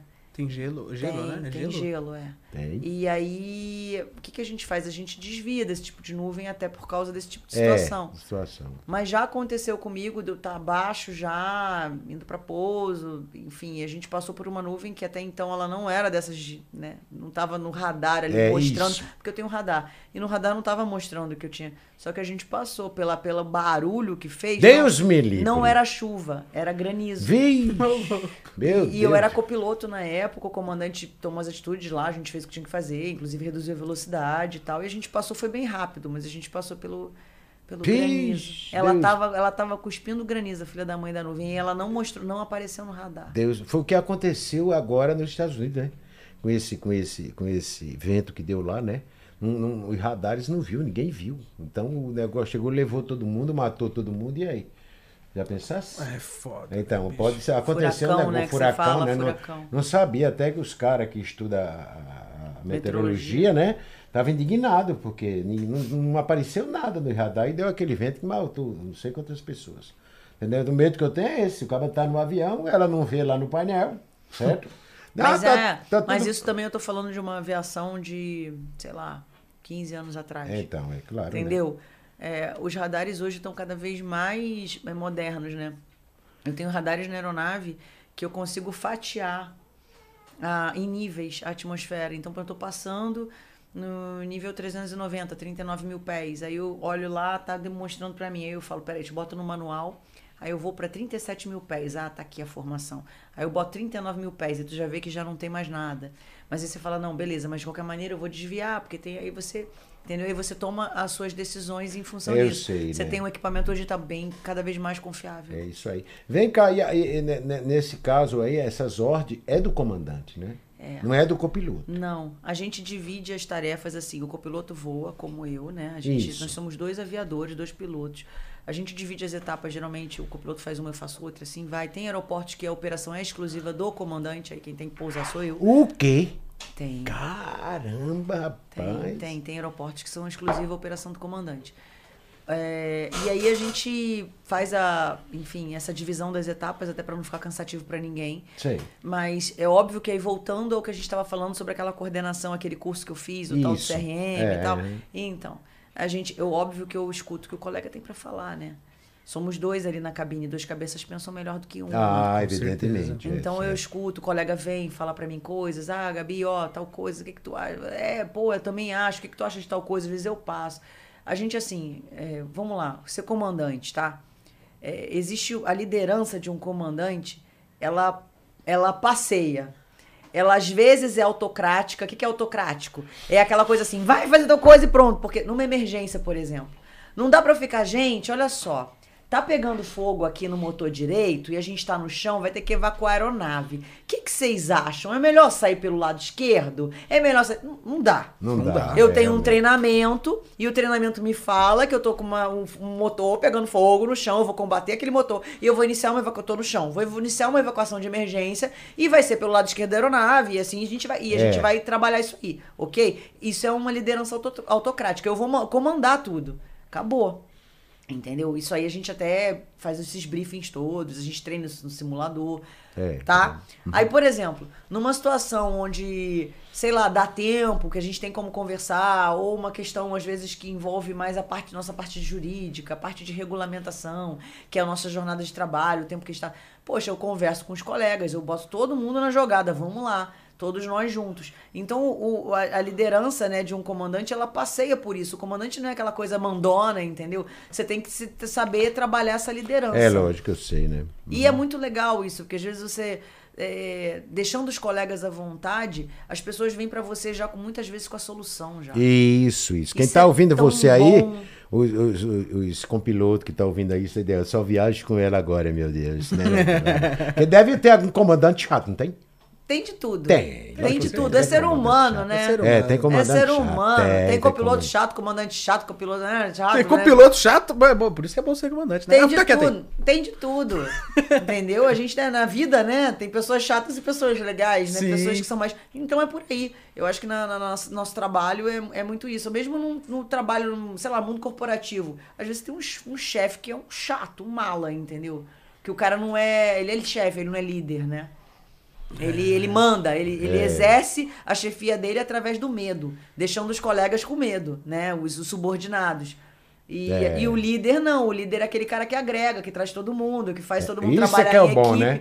E, Isso é e é isso equipe, que a né? gente tra- faz na aviação. E o cara faz, quando você é uma pessoa assim, a pessoa faz com amor, né? É. Pô, a minha, É. minha, minha chefe lá mandou fazer isso. Mas é a gente é tão treinado na É. aviação que eu vou te falar, mesmo o cara sendo um mala sem alça, ele trabalha desse jeito, ouvindo todo mundo, porque tem que ser assim na aviação. Senão pode dar um acidente. Não tem mais espaço para É. Não tem, é para botar medo nos outros, entendeu? então a aviação, o cara pode ser um mala sem alça, que ele vai parar para te ouvir. Entendeu? Ele vai, ele vai ouvir os Vai. colegas, vai ter toda uma coordenação, não tem jeito, porque senão, entendeu? É, é- isso é, é norma da empresa, Norma entendeu? da Então empresa. você tem que seguir. Eu sei. é. É por aí. Perfeito. Qual o voo mais demorado que você já fez? Eu já fiz Guarulhos. Bom, eu já fui buscar avião. Uma vez eu fiz um traslado, né? Que a gente veio é, de Stansted na Inglaterra e eu trouxe o avião, eu era copiloto, né? E a gente trouxe para Confins. Então a gente fez Inglaterra, Ilha do Sal, Ilha do Sal, que é Cabo Verde, né? Para Confins, Minas. Pousamos em Minas. Esse foi o voo mais longo, mas aí não foi com passageiro. Com passageiro eu já fui para Bogotá. Foi bem longe. Quantas horas, mais ou Cinco menos? horas e meia, seis horas mais ou menos de voo, me lembro. Eu era copiloto também. É porque eu ainda não. Eu, eu tô até com o visto americano vencido. Ai, meu Deus, a chefia vai me ouvir. tá vencido, então eu não tô fazendo os voos pros Estados Unidos. Porque também Internacionais, é um voo longo. né? Eu faço internacional América do Sul. Aí Estados Unidos eu não tô fazendo. Então, tipo, é, é um voo longo. É um voo longo. Você prefere ficar aqui em nacional ou prefere Eu gosto de internacional? fazer tudo, viu? Dos dois, eu gosto né? de tudo, eu gosto de Essa, tudo. essa é doida. é, vai. É doida. Vamos pra onde? Polo, por- por- é, Polo Norte. Partiu, vamos. É. Adoraria, adoraria. Nossa. Vai no banheiro, hein? Fica aí, vontade. Coragem. Pergunta aí, ela que eu já volto já. O Emanuel Alves perguntou: Gabriela, estou fazendo minhas horas de voo de curso de piloto comercial. O que você recomenda para os jovens que estão em formação e almejam trabalhar em companhia aérea? Bom, Emanuel, eu continuo as horas de voo, checa tudo, fica pronto, né? Eu sempre falo isso, já a aviação tá meio parada agora, mas a aviação é cíclica, né? Tudo bem, a gente está vivendo uma crise como não se viu antes, né? Essa pandemia e tal. Mas a aviação é cíclica, então ela não vai parar, vai ter uma hora que vai começar, enfim, e vai aquecer o mercado. Se você puder trabalhar é, numa, na aviação geral, né, na aviação executiva, conseguir fazer horas de qualidade, né, além do, de checar o PC, enfim, ótimo, né, mas está pronto, eu acho. Tirar o ICAO também, né, que é o nosso certificado de inglês que a gente tem que ter, é importante, sabe, e se manter atualizado, né. Eu foi o que eu fiz, eu fiquei pronta e fiquei fazendo hora de voo como instrutora, que era o que eu tinha. Se tiver como trabalhar numa aviação, na aviação geral, né, na executiva, no, sei lá, táxi aéreo, melhor ainda, ótimo. Aeroclube dando instrução e continua acumulando horas de voo. Caraca. E aguardar, quando tiver uma empresa aérea aí contratando, fazer a seleção, né? Vai. Estudar, enfiar as caras para ir bem né, na prova e, e- e entrar, quem sabe. Quem Legal. sabe não vai voar comigo lá. Aí seria sensacional, né? É. O Francielton Martins perguntou: é, cê- você, você já viu algo no céu? De OVNI, essas coisas? Não. OVNI extraterrestres. Não, não, não. Eu tava até falando com o teu irmão mais novo, com o Cauã, sobre satélite, né? Que a gente vê. Mas é como se fosse uma estrela se locomovendo no céu, só isso. Não tem nada de. ET Bilu? Não, não é ET. Não é ET. É, entendeu? Eu nunca vi nada. Tem uma galera que diz que já viu e tal, uma galera mais das antigas aí e tal, década de 80 e tal. Mas eu mesma nunca vi nada. Eu fico, pô, vocês não querem aparecer pra mim, né? Que coisa, que chato. que, que coisa, né? Mas eu nunca vi nada, não. Sério. já teve amigos que falam que viu alguma coisa? É o que eu falo, essa galera mais antiga, esses comandantes até que estão aposentados já, né? Que, que falam que já viram e tal. Mas eu nunca vi. Desculpa aí, mamãe. Pergunta quando você ativou aquele negócio que as pessoas pagam. Claro que ativei, pô. Fica Beleza, tranquila, é, mamãe. É, você já esteve voando e teve alguma, algum probleminha, alguma pane, sei lá? já, já tive coisa- algumas, mas assim, coisas contornáveis, sabe? A gente é treinado pra isso, né? Então você vai, faz a situação, resolve o que tem que resolver e bola e, e, e toma as atitudes e às vezes pousa, vai pro destino, às vezes volta e, e pousa na, né, no aeroporto de decolagem. Mas eu nunca tive nenhuma pane séria, não. Ah, tranquilo. Então, graças a Deus, né? Bom, bom. Qual que é a parte mais dificultosa? Tá certo, dificultosa? Ô, qual Ah, que é a parte. é, Tá certo. né? entende, o menino entende. É, a parte mais difícil do voo é a decolagem, é ficar lá voando. é Estatisticamente é o pouso. Estatisticamente é o pouso. É o pouso? É o pouso. É onde acontece mais coisa. Estatisticamente, tá? Estatisticamente, É, perfeito. é aproximação e pouso. Nossa, mas deve ser complicado mesmo. Tá aproximando do solo. É, é, é o momento que o avião tá no céu e no chão, né? Tá naquela mais transferência, próximo, né? É, tá mais próximo do chão, mas no não. céu tá Jesus. Tá no ar. tá, tá, tá ali, perfeito. Boa. É isso mesmo. Entendeu? Tá no ar e tá na transferência pro chão. É, deve ser complicado. Não, é, é só pela complexidade né, da operação. Você tá vindo para pouso, tem mais coisas para se preocupar, a carga de trabalho aumenta, é mais nesse sentido. Você tá mais próximo do chão, mas não. É, acho que é isso. A gente usa muito estatística, né? Eu, no feeling assim, eu acho que é tudo igual, né? O voo é para prestar atenção em todo voo, para mim é tudo, tudo igual. É isso. É, o, o, o, o voo é lindo, cara. Só, de, só o, de o cara estar perto mais de Deus do que a gente, né? Que você está sempre mais perto de Deus do que a gente, você sabe disso. Né? Você olha aquele horizonte, né? Aí você pensa assim, meu Deus, como é que um pai pode fazer uma coisa tão linda dessa? É bonito né? porque você vê nuvens, assim, as Não, nuvens você vê- nunca são iguais, assim. É muito Você legal, já você viu? vê paisagem muito diferente da você, outra. você já viu alguma coisa assim diferente em voo? Não. Não, eu tava falando pra ele, eu nunca Não, nunca vi, viu, eu não, nunca né? vi. Eu falei, vocês não querem falar comigo, né? Eu tenho- quando eu vou de avião assim, eu tenho uma vontade de ver Nossa Senhora Aparecida sentada em cima de uma nuvem daquela. Eu fico pensando, pensando. sabe? É engraçado que eu fico mesmo. sabe? Eu digo, nossa, queria ver meu Deus ali. Estou tão perto dele que a gente se sente mais perto dele, né? Você está numa máquina, mas você se sente mais perto de Deus, né? Eu penso assim. Agora eu passei, eu passei uma. Eu vou falar outra coisa aqui que eu passei dentro do avião. A primeiro voo que eu fiz, né? Foi até, fui, eu saí São Paulo, Rio, Goiânia, Brasília, Salvador, Recife e Pessoa. Esse Você voo- voou tudo isso? Tudo isso, né? Tem, essa, tem essas pingadeiras, é, é, é aqueles. É, o ônibus pinga-pinga, sabe? Engraçado, eu entrei no avião com vontade de mijar. Eita. Escuta essa. Vontade de mijar, cara. Puta, o avião cheio de gente, né? Lotado, né? E eu digo, meu Deus, onde é o banheiro? eu pensei que o banheiro é lá no cu do avião, né? Porque no ônibus é lá no cu do avião, né? Eu, você não dê risada não, Gabi, não dê risada não. Dê risada não. É, pensei que era lá. Pensei- Eu pensei que era lá. Mas o danado do banheiro era na frente, né? Tem a cabine do avião, né? É, Aí tem, um na banheiro. frente e tem atrás, é. É, e tem um banheiro, depois vem o pessoal, né? Aí eu perguntei pra mocinha que tava do meu lado, digo, tu sabe onde é que fica o banheiro aqui? Ela disse, é aí na frente. E pra eu levantar pra mijar com vergonha, rapaz.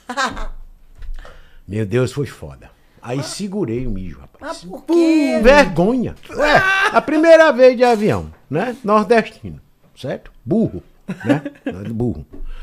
Aí eu digo, meu Jesus, o que é que eu faço pra mijar? Eu digo, não vou mijar. O Mas por quê? No banheiro sei, fechado, rapaz. Pois é, rapaz, tu acredita? Eu Pois digo, eu não é. vou mijar nesse banheiro nem a pau, eu só vou mijar em João Pessoa. Porque, olha que cabeça. O avião não tinha levantado o voo ainda. Duas horas de voo. É. Aí eu digo, não, eu vou esperar levantar voo. Quando é levantar voo, todo mundo vai ficar quietinho. Aí eu me levanto e vou no banheiro. Beleza. Pra que eu fiz isso, minha filha? Pior coisa que eu fiz na vida. Não aguentei mais, né? Não aguentei. Aí saí no banheiro, assim, as meninas tudo olhando pra mim, um cheiro de boticário, né? Que naquela época era o cheio de boticário, um cheiro. Aí eu entrei dentro daquele banheiro, limpinho, né? Lindo banheiro, né? Certo? Que tem até uma descarga que parece que tem um negócio que chupa aquela É, isso porra, mesmo, né? um flush. é. Eu, é, então, e eu entrei naquela Adoro. porra. Aí teria, desculpa a expressão, o pinto pra fora. Meu filho do céu. Quem foi que disse que saiu mijo? Não saiu. Pingando. Pim, pim. Nossa, travou a. Travou a bexiga. Entendeu? Foi a vergonha maior que eu passei, Gabriel. Aí você ficou apertadão. Aí fiquei tui, tui, tui, tui, tui. Aí, olha, bote tempo, bote tempo pra mijar. Quando eu saí, um fresco que tava lá perto de mim disse: Rapaz, a cagada foi boa, me matou. Rapaz, olha, foi a pior vergonha que eu passei no avião. Eu com vergonha, certo? Aí pronto, aí eu amarelei. A pior coisa que eu fiz na vida, cara. Agora não, agora se der vontade eu vou É, até lá. claro. Ah, claro, agora eu vou até na cabine do piloto. Me Não, faz isso não. Pelo amor de Agora, Deus, cara. agora- agora eu tô- Foi a maior vergonha que eu passei. Entendeu? Porque Além daquilo estar tá pingando, o avião subindo, né? Ele tava subindo assim, então tava meio torto, né? Aquele banheiro não cabia em pé direito dentro, né? Uhum. É pequenininho o banheiro, né? É, e é. eu me segurando, né? Me segurando, me segurando, e ele foi fazendo isso, né? Porque ele vai, vai. E quando ele faz isso, eu tenho medo. É a coisa que eu tenho medo no avião, Gabriele. Gabriela, né? Gabriela. né? Eu tenho medo quando ele faz isso para fazer a curva. A curva. Ele subindo, não. Entendeu? Mas eu tenho medo dele fazer aquilo e virar de cabeça para baixo. todo mundo se impressiona com a curva. Né? É, é, todo é, mundo é. Então não sou eu, não, não. né? Não. Ah, então eu olho assim para eu, eu pedindo a Deus que ele vire sempre o lado contrário, não do meu, né? Porque quando ele vira assim do lado do meu assim, que eu olho assim, que a janela tá ali, aí eu já digo, ele vai virar, aí olha a ponta da asa, a outra ponta da asa. Lá na tá lá pronto, vai dar uma cambalhota. Isso, eu penso isso, cara. Entendeu? Eu fico com medo. É, é. Até que eu viajando com o Alan, Aí o Alan até deu risada na minha cara. Disse, pô, rapaz, você não disse que não tem medo de avião? Eu digo, rapaz, não tenho medo, não. Mas quando ele faz a curva, eu. Eu fico com medo. Eu fico com medo, cara. É, mas é que a curva, a curva dá aquele medo mesmo. Dá, dá é eu, normal, eu tenho é medo. É, normal. é só no avião que eu tenho medo, é só disso. Agora subida, não tenho muito medo. Tá? Eu confio muito nos pilotos, porque os pilotos estão ali porque eles têm competência para isso, né? É. Se não os caras não tivessem competência, não ia pegar um negócio tão grande daquele para levantar, né? Aí eu fico tranquilo. Agora minha mulher não, a Iraneta ela fica com medo, né? Ela fica é. meia, meia travadona, né? Agora se ela beber uns dois uísques, aí começa aí... a dançar dentro do avião, tem até Ai, medo pai, dela. Para. Tem até medo dela tirar a roupa e começar a passar pra lá e pra canoa. Imagina! Já pensasse? Deus do Eita, céu. Eita, voo bonito. Cuidado, minha mulher, não faça isso não, pelo amor de Deus. É. tem Bom, vontade, pode fazer pergunta. Ó, eu quero falar. Beleza. Qual é o procedimento do voo? Como é que se liga o avião? Você pega a chave assim, vira tan. é, Toi, também oi, quero oi, saber. Eu também é o Monza Velho, tipo é. Monza Velho, não sei. Também quero saber disso. Então, avião pequeno tem chave, né? O que eu voava tinha chave, era muito barato. Mas era, é, tinha, mas não era que você dava partida ali na chave, né? Mas você você tinha, ligava lá as chaves, né, magneto, essas coisas. A turbina não, é diferente. A companhia aérea você tem um procedimento que você faz um cheque, né? Que você prepara o avião, você liga algumas coisas, outras não, você checa lá tudo, blá blá blá. E aí vai fazer o, o a partida dos motores, né? Você geralmente gira uma chave aqui em cima, que parece um um botão de fogão, vai, de, sabe? De fogão. É, é parece. Da máquina de lavar para Você bota numa posição lá que começa a centelhar, né? A, e vai girar lá o, o carretel da turbina e começa a comprimir o ar, manda lá para dentro, para a câmara de combustão. E aí começam as centelhas, igual o carro que tem a, as velas do carro. Sim. Imagina é que isso. tem as velas lá também. É, também. E aí tem os, os, o espirro de combustível, né? Então você tem todo um procedimento para acender, né? Botar fogo na turbina, entre aspas, na câmara de combustão. E aí ela pega fogo e chum, começa. Aí a outra turbina gira mais rápido, que faz outra, aí vai embora. e é, é, é, uma, é uma máquina muito bacana. Uma é, engrenagem, muito, é muito, várias engrenagens. Sim, bem sim, feito, é né? muito bem feito, é muito legal. Mas você começa por ali, mas não tem nada de... Assim, não tem uma chave, né? Não é que nem um carro, não. Mas e... aqueles botões todos, você clica em todos? Não, ah, muitos ah, ali são. É, não, muitos são sistemas ali que estão ali que você é, liga ou desliga, né, para a situação. Às vezes tem um balanceamento de combustível que você faz também, que aí você, né, equilibra lá usando as bombas.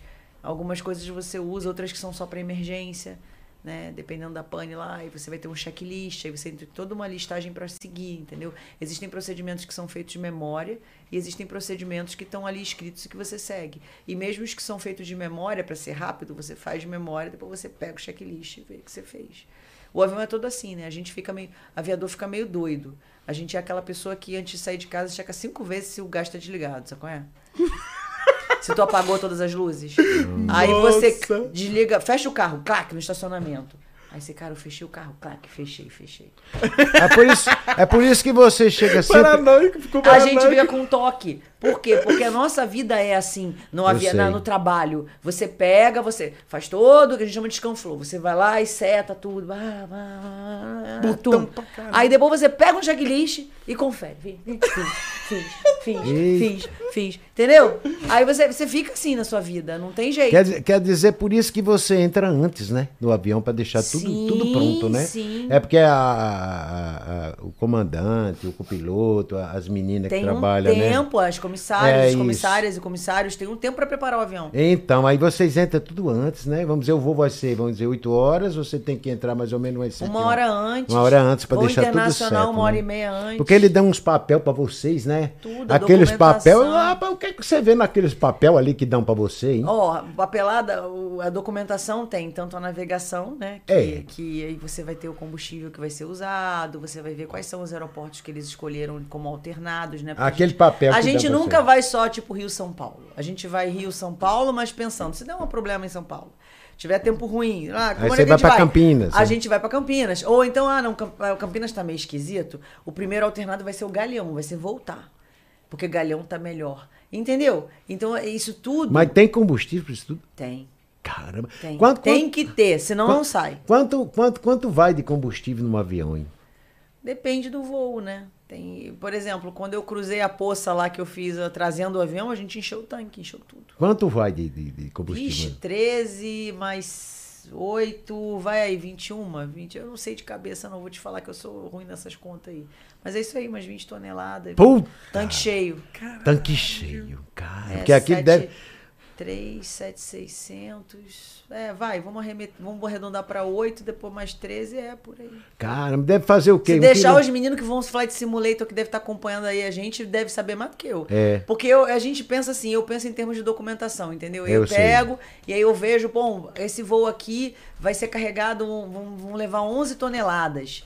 Entendeu? Por quê? Porque é um voo longo. Às vezes, assim, ah, o, o destino está comprometido de meteorologia e aí não dá para alternar em um lugar ali próximo. Um voo para Argentina, por exemplo. Você É. vai alternar o Uruguai, você vai alternar Porto Alegre. Entendeu? Então isso tudo tem que ser pensado. E aí vai combustível e tem que ir. É Senão porque- não sai. Porque deve fazer um quilômetro com litro, né? um quilômetro com litro. Depende, na decolagem deve fazer até menos. O quê? Vixe, rapaz Na decolagem gasta. Gasta é, muito. né? gasta. Uma remetida também gasta. entendeu? Caramba, é porque aquelas Mas isso turbinas- tudo é exatamente, é tudo calculado. Já tá calculado. Tudo calculado. Que maravilha. A gente sempre sai do, do aeroporto, de, de origem para o destino, aí você bota aqui 5% em cima de a mais, né? Aí daí você ainda joga alternado, o mais longe, né? Nunca o alternado mais perto, é o mais longo deles, né? Se tiverem dois né, alternados. E ainda você pensa em meia hora de voo a baixa altura. A baixa altura. Nossa, Porque baixa Mas- altura gasta mais combustível do que alta. Ah, mas se você, se você vai viajando Para assim, você ter uma sobra boa. Nossa. se você vai viajando assim e vê que o combustível tá pouco, aí você tem que pusar ele para abastecer, no caso, né? Sim, existem, Mas- No posto, existem né? voos que a gente sai com, com reclearance, né, que chama. Que é o, você vai de um lugar para o outro, mas aí tem um ponto no meio do caminho que se, a grosso modo, tá? Se você não tiver com combustível, aquela marca de combustível ali nos tanques, naquele ponto você tem que alternar no meio do caminho. Tem que voltar. Não voltar. Você pousa, você está vindo dos Estados Unidos para o Brasil, É, para São Paulo. Em, próximo de Brasília, exemplo, tá? É. Não sei. Próximo de Brasília é, é esse ponto.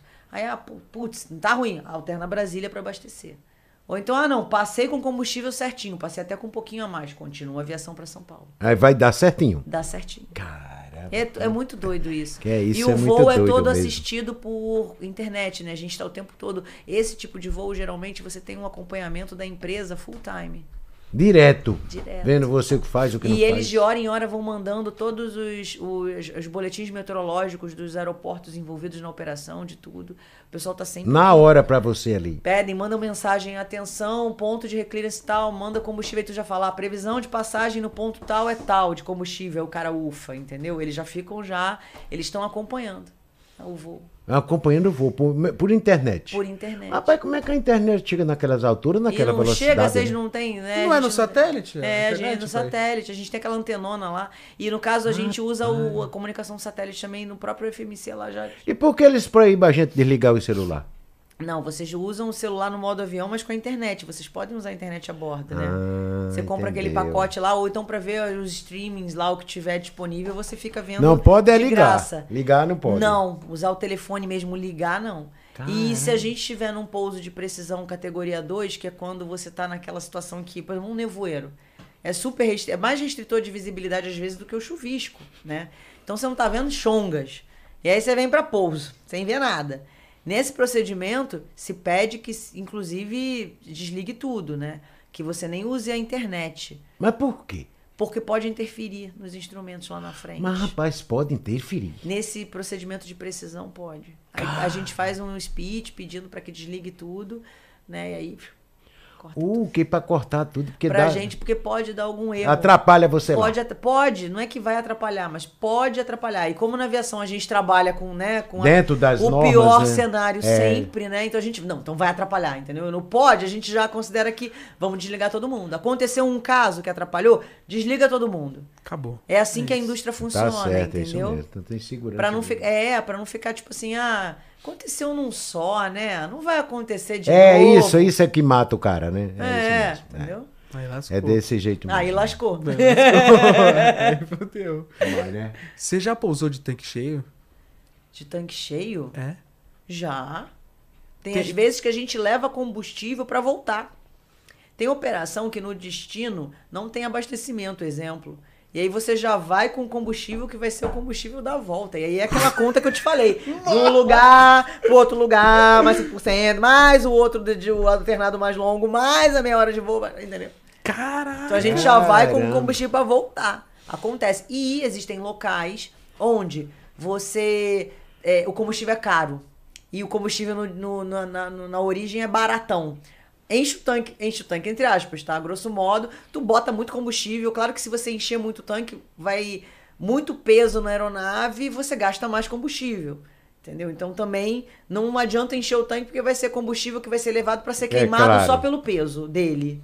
É o combustível se queimando por ele mesmo, aí não vale a pena. Então isso tudo é calculado de modo que vamos fazer um bem bolado aí, a gente vai botar um combustível nesse lugar aqui que é mais barato e às vezes a gente leva o, o avião e espousa no, no destino é, com o tanque ainda com bastante combustível, por quê? Porque no destino o combustível é caro e naquele na origem não é. E aí completa só mais um pouco no destino e aí o avião continua, porque o avião não para, né? É um trilho, né, que É ele um tá fazendo. tá Às vezes eu fazendo. desço naquele lugar, mas tem outra tripulação que segue. E aí já tá com combustível. Aí o mecânico vai lá e só abastece mais um pouco, que é o suficiente para cumprir a jornada daquele, entendeu? E aí vai embora. Vem cá, e, e- e esse, É uma engrenagem, Vem cá. é. E esse combustível é como se fosse um posto? Tem que pagar ali na hora, tem? O mecânico assina uma nota. Caramba, Mas a, a Maquininha, empresa, maquininha. a empresa, a empresa que eu, a empresa compra combustível, né, com antecedência. Ah, As empresas aéreas já compram combustível, elas já fecham um, Um contrato. Já, já fecham um combustível, Entendeu. tá, é porque às vezes ela consegue um preço muito mais barato. E aí o mecânico vai, eles, eles têm um controle deles, né? Eles assinam lá, não- eu nem sei, antigamente assinava uma nota. Tinha uma época que até o comandante tinha que assinar, né? Nas outras empresas que eu trabalhei, a gente assinava, né? Mas depois isso parou, ficou só com a Agora hoje em dia é tudo informatizado, né? Tem tipos de combustível? Tem. Pra O- cada avião? Turbina usa querosene, né? Querosene de avião. O avião a pistão usa o Avigás, que é aquela gasolina azul. Que a galera até Ah, usa entendi. pra, pra Isso, dar isso. uma, uma esquentada na moto, né? É. Que ela tem a octanagem mais, mais, mais baixa. Não, mais alta, não é isso? Que é pra. Agora eu já esqueci, gente, que horror. Esqueci de falar do negócio desse. Que é, não, que é a explosão, porque a, a gasolina ela tem uma capacidade de explosão, né?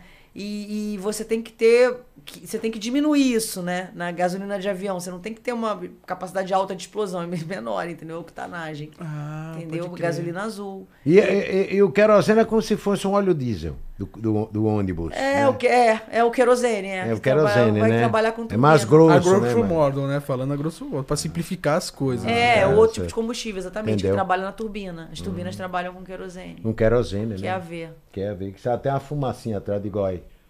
Já, já queimou o pistão ali, ó. Quando ele sobe, sobe uma fumacinha preta de igual. Pistão é ótimo. Pistão já foi, entendeu? É. isso. O anel do pistão já virou, porque ele sai uma fumacinha preta assim atrás, né?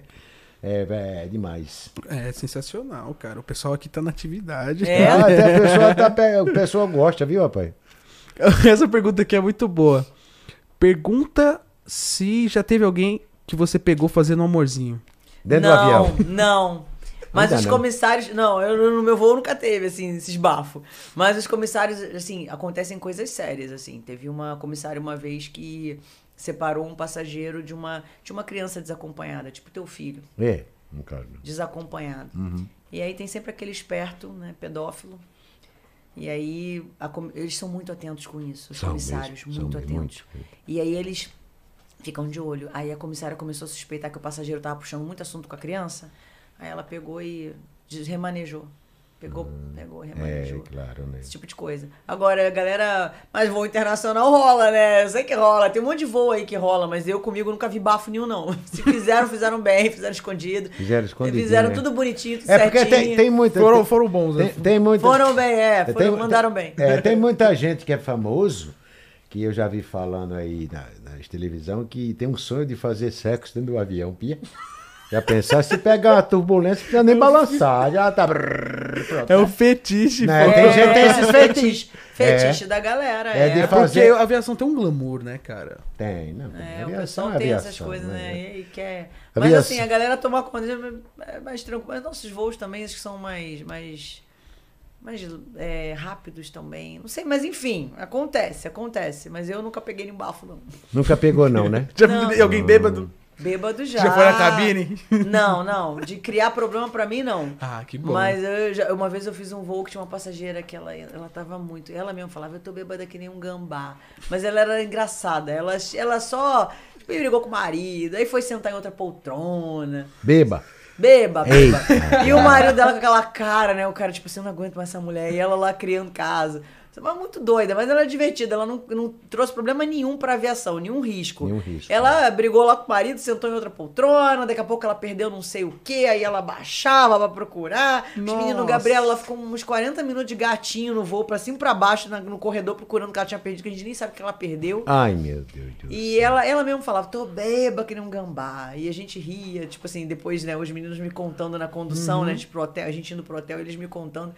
E eu falei, meu Deus, ele, não, Gabi, mas eu falei, mas não, se tivesse. Porque se dá algum problema, algum distúrbio, claro, eles me chega em mim, e a gente vai tomar as medidas. Às vezes a, a situação é tão absurda que É tem que chamar a Polícia Federal, né, pra tirar o passageiro. Isso, tem, é, tem, tem que chamar a Polícia Federal. E é a Polícia Federal que faz isso? É, a Polícia Federal, dentro do aeroporto. é. Dentro do aeroporto é a Polícia É, Federal. na- no pátio, na pista. Mas já viaja- Dentro do avião, é Polícia Federal. É, é, no aeroporto, por exemplo, um roubo, olha só, um roubo ali no raio-x, tá? Certo. Você passou no raio-x com a sua mochila e o seu celular naquela coisinha. Alguém foi lá, pegou o celular e foi embora. Isso aí é com a Polícia Civil. É com a Polícia Civil. Isso é Polícia Civil. Tá dentro da área do aeroporto, mas no embarque, raio-x e tal. Agora, acessou a pista, entendeu? Aí é Polícia, Polícia Federal. Militar. É federal. Federal. Aí já é federal. Cara, É, aeroporto é área federal. Entendeu? o quê? Aí é a Polícia Federal. Então, um distúrbio dentro da aeronave, né? Um distúrbio na pista, vamos supor, sei lá, não imagino o quê, mas uma pessoa que. É Polícia Federal. Caramba. Dentro da área da aeronave já, já é Polícia Federal. Mas vem cá, tu já, tu, já, tu já carregou assim algum bandido com os polícias dentro do avião? Já, várias Já? vezes. Rapaz. Várias vezes. Vige. Entra Maria. tudo, tudo, tudo separado. Eles, eles têm, eles entram primeiro, sentam lá no cantinho, daí vem o embarque. Caramba. Vem cá, e, e- e as pessoas que morrem, tu já carregou algum caixão pra lá e pra cá? Caixão também. também? Caramba, e vem cá onde vai o caixão, que eu queria saber onde que vai o O caixão. esquife vai no porão. É esquife? Esquife que chama e vai no porão. Menino. Mas ninguém sabe lá em cima, né? Tem um tratamento que tem que fazer no cadáver, né? Porque. Ah. Pra, por causa dos líquidos, né? Mortais. Então tem que fazer um. Tem um procedimento, tipo um bal, Não sei se é embalsamar que fala, mas eu acho que acredito que seja alguma coisa assim. Cara. É, tem todo esse E procedimento. deve ser e aí é caro, tudo. né? É tudo. É. E, aí E, o você- morto, e o morto paga passagem mais caro do que o vivo? Ele paga? vai como carga, né? Ele vai como carro. Mas se o avião cair, ele morre duas vezes, né? Coitado. Tadinho. E se, a gente, e se a gente cai, e se a gente cai no cemitério, vai ter muito mais morto do que tinha dentro do É, mas- avião. Mas, ele morre duas Imagina, vezes. pensou? Meu Deus. tipo, tinham 180 a bordo, acharam 1.200 corpos. É. Não é? Morre- no cemitério, pô. Ele morre de novo. Meu Deus. E Tô... ainda mata os outros que tá ali morto. Ai, pai. Não, Meu não, Deus, não. Deus pai? Rapaz. O, o caixão é lacrado? É lac... Deve ser lacrado. lacrado. Ah, vai sim, que algum é curiosinho vem lá e vai, Não, meu Deus. para, lacrado. Então ele, ele, ele, o preço dele é como carga, né? É uma é carga, peso de, é é de pe- peso, é né? carga, é. Ah, entendeu. Se for um gordo, lascou-se. Não é não, Fê? É lógico. É caro, viu? É, Deve ser gordo, caro pra é. transportar. O cara tem que morrer maguinho, de longe, porque não pesa nada no avião, né? É. É, mas a gente brinca, mas é uma coisa séria. Mas a gente tem que tirar o chapéu pra esse pessoal aí. Tem, tá? de Tem verdade. tirar o chapéu, porque Legal. não é fácil, não é fácil você ficar 5, 6 horas dentro do avião, não. Não é fácil. A gente que vai viajando, a gente tá, ah, vou chegar em casa, vou ver papai, né? Entendeu? Vai estar. Mas a pessoa que está trabalhando ali, nossa, não pode tirar um cochilo, né? Aquilo fica uma monotonia, minha filha. Geralmente a gente conversa, assim, cruzeiro. É, qual que é a seu gente- passatempo? Mas, é- mas é uma monotonia muito grande, cara. Nossa, você fica ali, ó. Qual que é o seu passatempo? É, Geralmente, às vezes, a gente, em voo de cruzeiro, assim, né? A gente conversa, ou eu e o colega, ou a colega, às vezes são duas mulheres, né? E a gente conversa e troca figurinha e... mas não dá pra você pedir pra empresa botar um videogame pra vocês, não? Ficar lá. Ih, menino, mas aí o bicho pega, imagina isso, é a distração. Aí, ah, pane, a gente já tá lá no videogame, né? não presta atenção mais Pera, nada. pera, deixa eu acabar a fase do Mario aqui. Exato, exato. Pera aí que eu tô indo pra fase 2, pera aí. Já pensasse? assim, Entendeu? E o avião caindo. É, Peraí! Não, é, vai cair não, agora, não. não. Não, Já- não, é, é, pensasse? não vai rolar. Não vai, Não vai rolar. rolar. Não é vai rolar. Monotonia, cara. Vem cá aí, teu esposo. Tudo bem, você não tem mais. Não, é, botar. eu sou. Vem eu sou cá. largada. Como é. É. que é? Eu tô largada na Medina, é, né? na cá, Largada na Medina. e o, o- o marido, Tipo novela, o assim. marido não liga pra essas coisas, não. Ele era aviador. Ó, os dois. Eu tive vários namoros, vários relacionamentos. Eu nunca casei, aquela coisa de entrar na igreja, É, velho também Grinalda. não, não. Coitado do meu pai, né? Meu pai teve essa alegria com a minha irmã. Minha irmã casou direitinho, velho Grinalda na Tudo igreja. certinho. Sabe, bacana, festa, tem filha. Minha É. sobrinha, que é uma graça, tem oito anos, a Malu. E eu, eu sou ovelha, eu sou ovelha negra, né? Mas assim, eu não dei esse, esse gosto, tadinho do meu pai. Mas eu não dei esse gosto pra ele, eu dei outros gostos pra Claro, ele. Meu lógico, pai tinha mó, mó carinho comigo, porque eu realizei o sonho dele, né? Meu pai era agricultor. Não era piloto, não? Não. Eu não tenho ninguém Rapaz, na de- família. Que, mas, rapaz, de onde tu trouxeste essa ideia? Eu Ela viu sei. voando e Nasceu falou, comigo. Nasceu comigo, eu não sei. Eu sempre gostei, desde criança, e na adolescência o negócio ficou mais forte. Aí eu, vi, aí eu vi o filme Top Gun, ferrou. Nossa, Top Gun, Top Eu vi é o filme. Top Gun pela primeira vez, ferrou. Aí acho que a minha geração toda é influenciada por esse filme.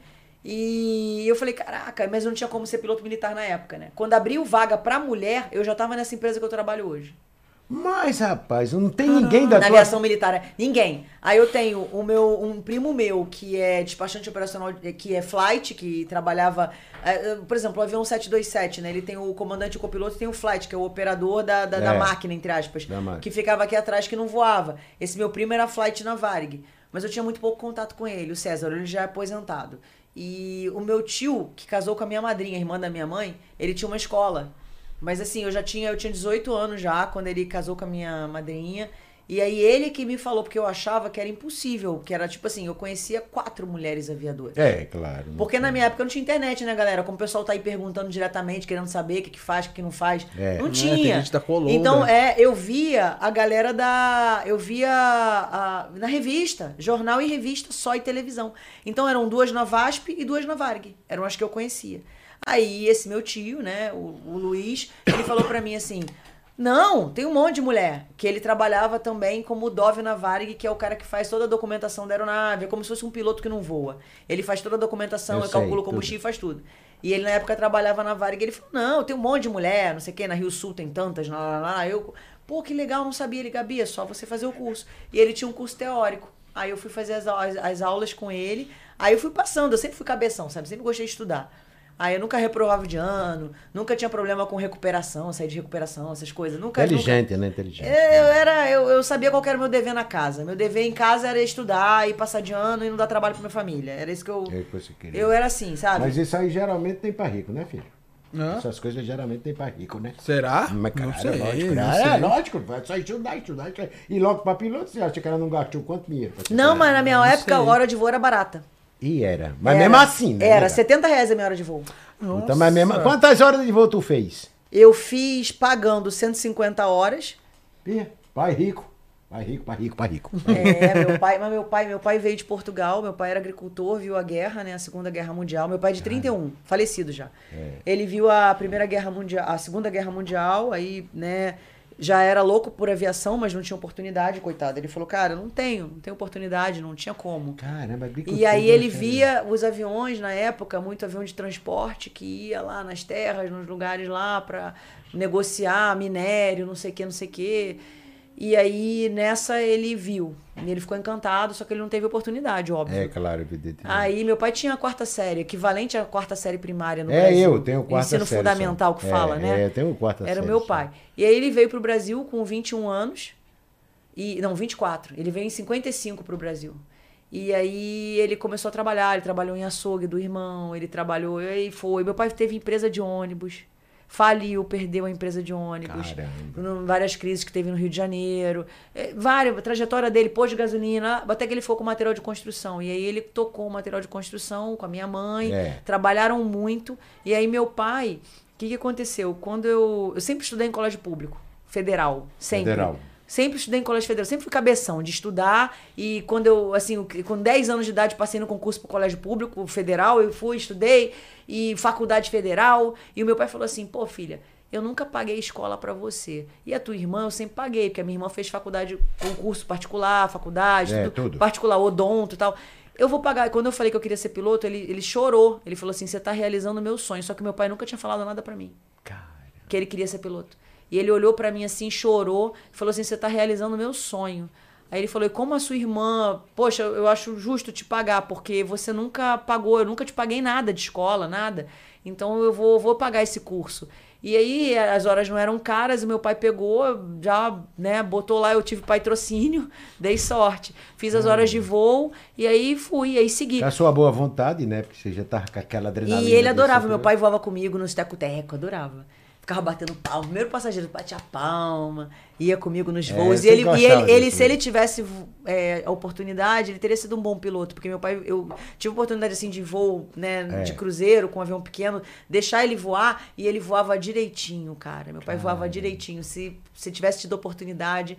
Assim, é, é bem legal quando você olha pra trás e fala assim, Ah, pô, que sim, legal. e ele me ajudou pra caramba. E minha mãe também, E os dois, você né? até hoje, né? É, os dois. Minha mãe e meu pai me ajudaram muito. Mas a mãe você tem ainda. Mãe eu tenho. Ah, Minha mãe a trabalhava, coitada, pra caramba e tal, juntou, sabe? Foi o que me ergueram, né? Ela ergueu É, meu ergueu pai no, no pai, trabalho. no trabalho. E, Que nem a poxa, minha, né? Nem a minha mulher. é, é. E aí, sabe, os dois juntos. Então foi, foi assim a minha vida. E aí eu fiz os cursos e não, não parei mais. Mas eu tive, assim, essa chave, né, do meu tio, que falou: olha, só depende de você. E aí eu me matriculei na escola dele, fui fazendo tudo, passando. Depois fui voar no Aeroclube do Brasil. E o meu pai, que pôde me ajudar a pagar as horas de voo, pagar o curso, não sei o que e tal. E eu segui. Eu fiz administração de empresas.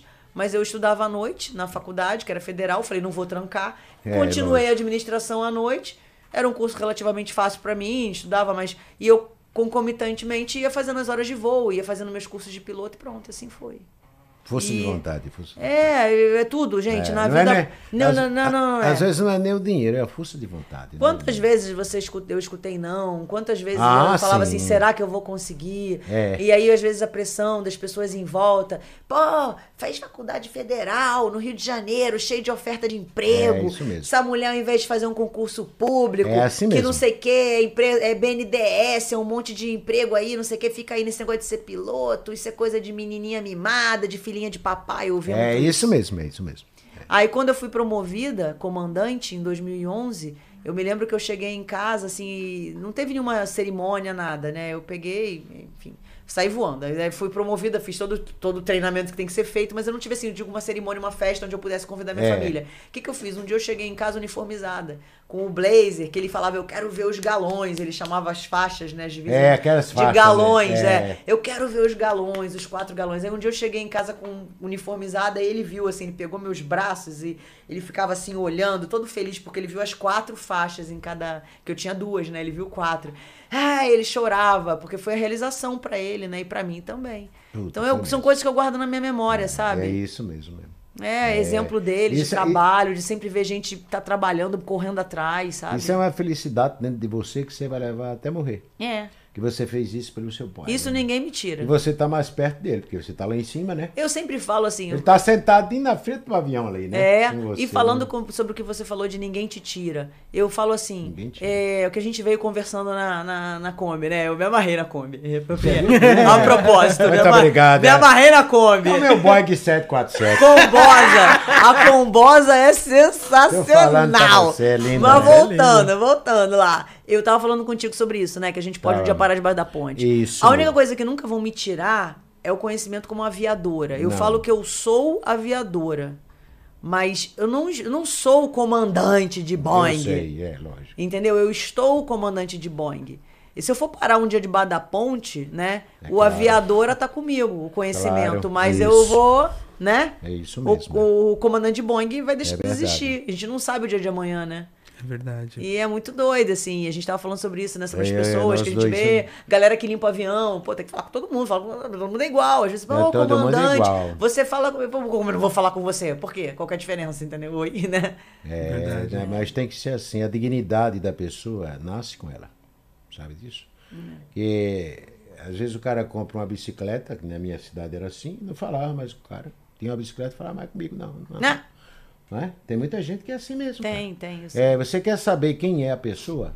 Dê dinheiro na mão dela. É poder e dê dinheiro. É. Vixe. Você já Tô sabe. A pessoa, a pessoa nunca pensa que morre, não pensa que fica doente. Entendeu? É. Dizer, Infelizmente é assim. Tem, quem tem a sua dignidade é riquíssimo. Deus e dignidade, né? É. Porque sem Deus você não faz nada, né? Eu sou muito pegado com meu Deus.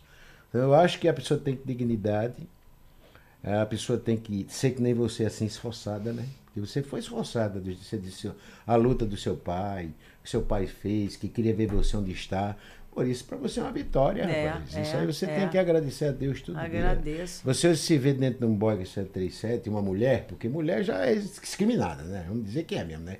Mais- Infelizmente, A coisa mais linda do mundo que Deus deixou foi a mulher. Infelizmente, esses babaca aí ficam batendo em mulher, que eu sou contra isso. sabe? Muito contra. Mulher é coisa linda, mulher é feita por Deus. Violência, né? né? A violência, Bater em né? mulher, bater em criança, Né? bater em idoso, bater, cachorro, bater no é. outro, bater em cachorro, bater em homem. É, É, é- é até que a minha nega em casa, a gente às vezes, porque todo casal discute, né?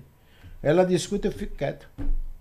Entendeu? Que eu já sei que ela é nervosinha, deixa ela quieta, não vou discutir, nem vou brigar, porque eu vou machucar ela. Entendeu? Eu acho isso uma coisa muito feia. Demais, nossa. A mulher foi feita por Deus, e ela está aí, nós estamos aqui por causa dela. É. Eu penso assim, sabe? Mas tem muitos que não pensam não, viu, nega. Tem muitos- uma história, você tá falando uma coisa que me lembrou. Tem uma comandante que na época era da Rio Sul, que ela falou assim: o passageiro deu um escândalo lá, falou, ah, não sei o que, aí falou assim: nós vamos ser levados por uma mulher. Aí ela se olhou pro passageiro e falou assim: vem cá, o senhor não nasceu da sua mãe, não? Mas de o verdade, senhor não, né? se, não, não sabe que o senhor foi carregado por uma mulher por nove meses? É E, isso tipo, oi? mesmo, é isso mesmo. Aí o cara ficou meio assim, aí ficou meio sem, sem jeito, sabe? Eu não tenho muito problema com, com isso, assim.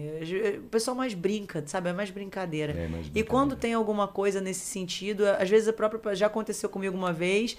E o passageiro falou lá, ah, nossa, nós vamos com você, ai, não sei se eu quero ir não, não sei o que. Eu falei, ah, o senhor sabe, o senhor que sabe, fica à vontade, falei assim, né? Aí ele ficou meio assim e tal, eu também não vou ficar, né? Aí entrei no avião, fiz meu voo, ele veio com a gente. Aí depois, no final, ele veio me pedir desculpas. Ele falou, desculpa, tá? Eu fui um trouxa. Acho que eu quis ser engraçadinho É, contigo. jeito, é e, e eu, eu fui um trouxa. Pese- Falei, não, senhor, tá tudo certo, tudo tranquilo. Infe- Infelizmente é assim, é, é, Gabriela. É, a mulher ainda é. É, é, é que nem aqueles caras lá no, no, no árabe, né? Entendeu? A mulher tem que 10 mulheres, 20 mulheres, tudo bem. É Quanto difícil mais, para os homens ver a mulher no topo. É, né? quanto mais melhor, né? Pra Mas tá homem, né? mudando muito, eu Mas acho. tá mudando muito, né? Tá, tá Deus. sim, Tá, tá, tá sim. mudando. Tá mudando. sim, eu acho que hoje em dia tá cada vez mais, às vezes mais mulheres entrando em companhia aérea, no meu, É. meu setor, né? Cada vez mais mulheres pilotos, comandantes por aí, sendo respeitadas. Eu Muitas lido, mulheres- muitas eu mulheres- trato de igual para igual com manutenção, com a galera, todo mundo me Muito respeita. bom, eu eu sou, eu, sei. sou um aviador como qualquer outro, É entendeu? como qualquer outra. Muito Isso é bem. muito Essa- bom. Muito, isso é muito bom. Isso é muito bom. Por isso que você é a pessoa que é. É, por isso que a gente se deu bem. não é não, filho? Agora vamos falar, que eu tô doido para perguntar para você.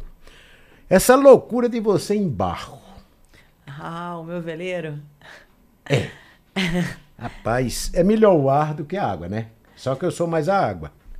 É, olha, eu, eu sou dividida. Eu, não, eu, confesso que eu não sei mais o que, que eu gosto. Eu tenho um, um amigo. Gosta de tudo. Eu gosto de tudo, é. Eu tenho um amigo que, que é velejador e ele sempre pergunta, cara, e aí? Eu falei, não sei o que, que eu gosto mais.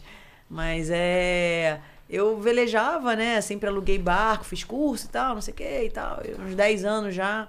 E velejava, e é sempre barco alugado. Aí eu falei, quer saber? Acho que tá na hora de eu, de eu ter o meu. Aí surgiu a oportunidade, eu comprei meu barco em março desse ano. Eu tava há dois anos procurando já. E aí eu encontrei, comprei, ele é um pouco grande pro meu tamanho. Claro eu ia é. comprar um barco Eu menor. Eu vi, eu vi. Eu ia comprar um barco menor, mas aí foi ele que surgiu. Não, mas aí cabe um a colega meu, cabe a dinossauro. Dinossauro é maruja aquela ali, viu? Ô, ela é marujona, aquela dali. Já tem a tripulação da pirata, tenho, né? Tenho, tenho. E ela, e ela é parceira. E aí eu, poxa, eu velejo dentro das minhas possibilidades. Eu também não sou. Eu levo muito a cultura da segurança que eu tenho na aviação pra, pra Para o náutica. barco. Pro barco. Então, Rapaz, eu não- mas você não tem medo, não? Ih, tenho, né? Todo mundo tem. Se não tiver medo, você morre, né? É verdade. Eu tenho Rapaz, medo. Ela só Rapaz. tem menos que a gente. Rapaz, naquele barco. que Eu tenho vi, né? mais. Eu vi o barco. Não, eu acho que eu acho que não é questão de, de ter medo de menos. O teu é aquela medo. que tem aqueles cobertor grande, né? É, cima, é né? um veleiro, Cobertor, é. Cobertor, cobertor. é, se o cara tiver com freio, cara. Ela, os cobertor. Ela navega de pijama. Agora eu vou falar isso. Vamos içar o cobertor! Não, o cobertor. Eu vou fazer uma próxima vez que eu içar aquela vela, eu vou falar, aí, vovô Chavão, Olha, cobertor, cobertor. içado. Então não é um cobertor. Eu vou te marcar. Não é, não é um cobertor aquilo ali? O cara tá com frio, você vai tirar ali e se enrolar pra Acabou, não morre Né? nunca de frio. Rapaz, e se, deu, e se, se você estiver velejando aí, deu um vento que dá nesse A como é gente, que você vai fazer? Então, rapaz? existem procedimentos, né? Geralmente, se tu pega um vento Isso. de surpresa, assim, Isso, você porque- aprou o vento, porque aí a- o, a- o barco, a, a vela deixa de ter pressão do vento tá batendo nela, você aprou o vento, bota ali, e aí você recolhe. Tenta recolher o mais rápido que puder. Mas depois você fica à deriva, não fica? Tem motor. Como é que você vai voltar? Tem motor. Ah, tem motor? Tem, motor. tem um motor de centro. Ah, então tudo bem. Aí se Então- der pau no motor, o que, que eu vou fazer? Risar as velas, que é, eu tenho uma área vélica, né? Que eu tô trabalhando ali. O cobertorzão, posso Certo. diminuir o tamanho do cobertor. Certo. Dobro ele, entendeu? Mal dizendo. É. Eu enrolo um pouco a da frente, a de baixo eu baixo também, boto no primeiro, no segundo riso, diminuo, entendeu? E aí nessa, o que, que acontece? Eu tenho uma. Como se eu tivesse uma vela menor.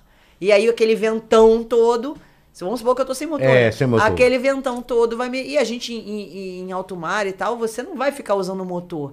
É, A intenção é justamente usar as velas. Então você vai justamente trabalhar esse Na tamanho. vela. Na O vela. motor é pra emergência. Ah, O motor é- a gente usa, eu uso assim. Eu tô num lugar fundeada. Então eu ligo o motor para, por exemplo, trabalhar o guincho, porque eu tenho uma âncora que é pesada, são 50 metros de corrente para tu trazer no braço. Já aconteceu isso uma vez que deu pau no meu guincho, foi uma amiga minha. A gente no dia seguinte não se mexia. De estafa. Não era nem. Eu treino, eu faço musculação. Não era nem, não era nem de, de. A estafa não era física minha, era mental. E ela com dor na coluna, porque a gente fez um esforço que passou da, da conta, entendeu? Mas porque adrenalina, a gente precisava fazer, a gente tinha que fazer. Deus me. Então a gente fez, a gente resolveu.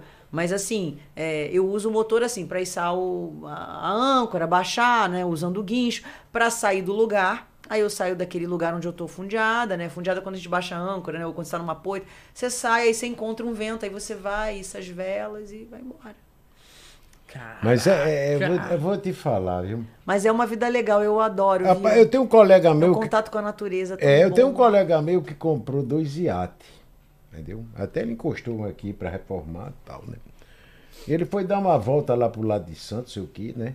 E deu um vento de través, que eu não sei se é vento de través o nome. que É, ele falou, través, é né? través, través. Você tá dando risada por Que é quê, um vento gelado. vocabulário é Eu bonito, cara. tudo, rapaz. Eu sou, eu sou foda. Você é fudido. E rapaz, ele ficou aí, aquele vento levou aquele diabo dele, não sei pra onde. E ele ficou à deriva. Coitado. Rapaz, não quis nunca mais saber, vendeu tudo que tinha, disse nunca mais quero. Ele ficou com medo. Por isso que eu tô dizendo pra ela que o barquinho dela é um barco a, a, a, a E ele cobertor, né? ficou- né? Não é o batão, a cavela, cobertor, né? Sim. É aquele velão lá pra cima, bicho. Caramba, eu vejo o cara puxando uma corda lá e puxa a corda e puxa a corda e puxa a corda. e corda. Aí o vai- infinita. Outro vai do outro lado, o barco tá em cima, ele tá na. Corta aquela puta. Puc, puc, puc. Rapaz, é um negócio meio. É um negócio meio danado, né? É. O cara tem que saber quanto puxa daquela corda, Tem, não tem? tem, tem, que, tem que trabalhar Tô tudo falando ali. pra você? É, o bagulho é Vem aqui que eu louco. vou nunca. Mas as Não, velas são como se fossem asas. Eu sei. Elas não, trabalham com uma asa. Eu não vou É o nunca. mesmo princípio da asa do avião. Cria uma sustentação, né? E aí por isso que empurra o barco, leva o barco pra frente. Não vou. Tem um amigo meu que tem uma, tem uma casa muito boa lá em Itanhaém, né? Ele sempre me chama pra ir lá, né? Aí uma vez eu fui pra lá, pai tinha dois velhinhos. Rapaz, o velho é mais, mais velho que eu, eu tinha uns 75 anos, a velhinha devia ter uns 70, né? Ele estava com o diabo de um avião daquele que é de pano. Não é o nome daquele avião lá. Avião de pano? É que o, aquele épico do conjunto caiu num. Que, que ficou em cima da cadeira de roda. Como é o nome daquele? Era o plano, era o plano, será que não é aquele lá? Planador? Não, não é planador, que ele tem motor. É um trike, que, É, é, que a asa delta em cima e o, não, e o não, motor ele, é- não, atrás. ele é de asa mesmo, sabe? Ele não, De tem, ele não, não tem asa sim, delta. sim. Pode ser um Entendeu? avião experimental, não Isso, sei eu sei qual, lá. mas eu. Tá. O velho olhou pra minha cara e disse, vamos dar uma volta, velho. Eu olhei pra cá e digo, rapaz, eu disse, que disse naquele avião ali. Eu Nem digo, a não. pau, Juvenal. Eu digo, é mentira. Não, você tá me chamando pra morrer. Disse que nada, eu vou com a minha velha. Eu digo, mas você já tá no fim da vida mesmo, se o avião cair, você tá morre, né? Ai, Velho, pai. Após os dois velhos montou naquela porra, minha filha. E foram embora. Mas, rapaz, que ele subiu, sabe? Quando chegou lá em cima, o motor não tinha muita força pra puxar, eles ficaram planando, sabe? Até o vento, eu acho que diminuiu um pouco pra eles ir pra frente. Beleza. e foi. Aí o Silvão disse, agora vamos dar uma volta de barco. Até a Iranete tava comigo nesse. Vai dar uma volta de barco. Eu digo, rapaz, num barco. Digo, vamos. Aí arrumaram aquele barquinho que dá, sabe? Aqueles, é vermelhinho, né? Minha filha, eu sentei na frente daquele barco lá, né? Na proa dele. Tinha umas cordinhas, eu me segurei nas cordas, É. certo? Que eu tava parecendo o quê? Guindado, guindei ali com medo mesmo. E o rapaz foi empurrando o barquinho, rapaz. E veio uma onda forte, sabe? Eu não sei de onde aquela onda veio, só pra me matar mesmo, né? Eu já sofri pra caralho, bicho. Ele levantou o barco assim, ó. Levan- E eu na- sentado na proa. Levantou o barco assim, levantou, levantou, levantou, levantou. Depois a onda passou, o barco desceu. a montanha russa. Isso, Nossa! uma- E, a, e a enxerida da minha mulher, a tua mãe? Ih, que coisa boa, toda enxerida, viu? É, e eu morto. Nunca mais entrei. Se molhou todo, né? Nunca mais eu entrei naquele, me nem vou, nem me dei. Pode me dar o barco de graça com avião, com tudo, que eu não vou. Vou nada. Essa foi boa. Isso é o Não medo vou nada, eu, eu não vou. Você vê que eu fui pra praia, mas vocês, se eles foram pra praia, eu fui também junto. Eu fiquei lá sentado na areia, não entro no mar. É. Não, não entro no mar. Não Eu gosto. tenho muito respeito pelo mar. Então isso. Mas eu entro, eu nado, mas Ah, eu tenho muito lógico. respeito. Por eu fui pra. Em Copacabana ali, eu fiquei de frente ao hotel Copacabana ali, né? Porque ali é pertinho de onde eu tava ali, da Rodrigo de Freitas, né? Da- sim, sim, da Lagoa. É. Eu fiquei Aí se- tem Ipanema e Leblon ali, né? Isso, eu fiquei sentado ali, sabe? Aí o Duvalzinho disse, ah, José, vamos dar uma, uma olhada, tava muito quente, tava uns 40 graus, né? Eu digo, bora. Rapaz, eu saí dali, quando eu botei o pé dentro da água, a água chegou aqui, eu É. digo, Deus me livre. O rio é muito para de tombo. E gelada, que fila da puta de água gelada. É, o rio é super de tombo. Isso. O A- rio é praia de tombo. Tu dá dois passos, buf, já ficou fundo. Não falei, cara. Se tu for lá, tu morre. Eu digo, Duval, desconjurei mar. Não entro, não. Mas a, mas a barra, na Barra, eu moro na Barra, né? Mas No na Rio. Barra é? Na Barra é mais sossegado. É, mas é, eu já morei no Leblon e no Leblon eu lembro que era de tombo. Mas assim, eu tenho aquele respeito, eu, tipo assim, eu não vou entrar quando o mar tá muito bravo, né? A gente tem sempre um chuveirinho pra, né, na, na É, praia no Rio. verdade. Mas assim, eu, eu sempre tive muito respeito. Eu sei nadar, Mas mas, eu respeita, né? sei que o mar vai te cansar uma Eu hora sei. Né? Tanto que a gente quando tá navegando, se eu tiver numa condição que tá o mar tá um pouco mais bravo ou que eu tô numa situação que eu falo não, peraí, a gente já é, tu É, tem como se respeita. prender, né? Aham. Você se prende no barco, você usa uma, uma É, cadeirinha que claro. você se prende no barco, você se mantém sempre na linha de vida ali preso, porque é óbvio cair no mar, É sabe? embaçado. E eu sozinha é mais embaçado ainda, se eu cair no mar, Deus como é me que faz? livre. Pelo amor de Deus, tá O doido. barco vai e Gabriela ficou no mar, né? Deus me Lascou. livre. Não, não. Lascou. Então tem que. Não. Tudo isso você tem que pensar na segurança. Não. Como no avião. É o que eu falo. Eu trago o meu conhecimento do, do avião. O Não barco. que vá me ajudar. Tipo assim, o conhecimento do barco é outro.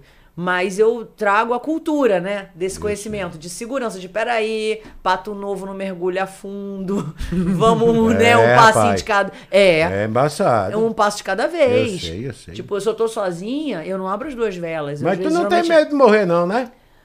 ah, eu não. Olha, eu vou te falar, eu tenho muita fé como você. É, então eu acredito que isso aqui, sabe esse meu reino não é desse mundo? É, eu sei. Que Jesus falou? Isso. Eu acredito que o, nosso reino não é desse É, mundo. não é desse mundo, né? Então eu realmente eu sou muito tranquila com relação à É minha morte. Eu sei. Eu não gosto da ideia de estar num avião e por, minha, por um erro meu matar um monte de gente. É verdade. Isso eu, Eu não vi- gosto é- da ideia.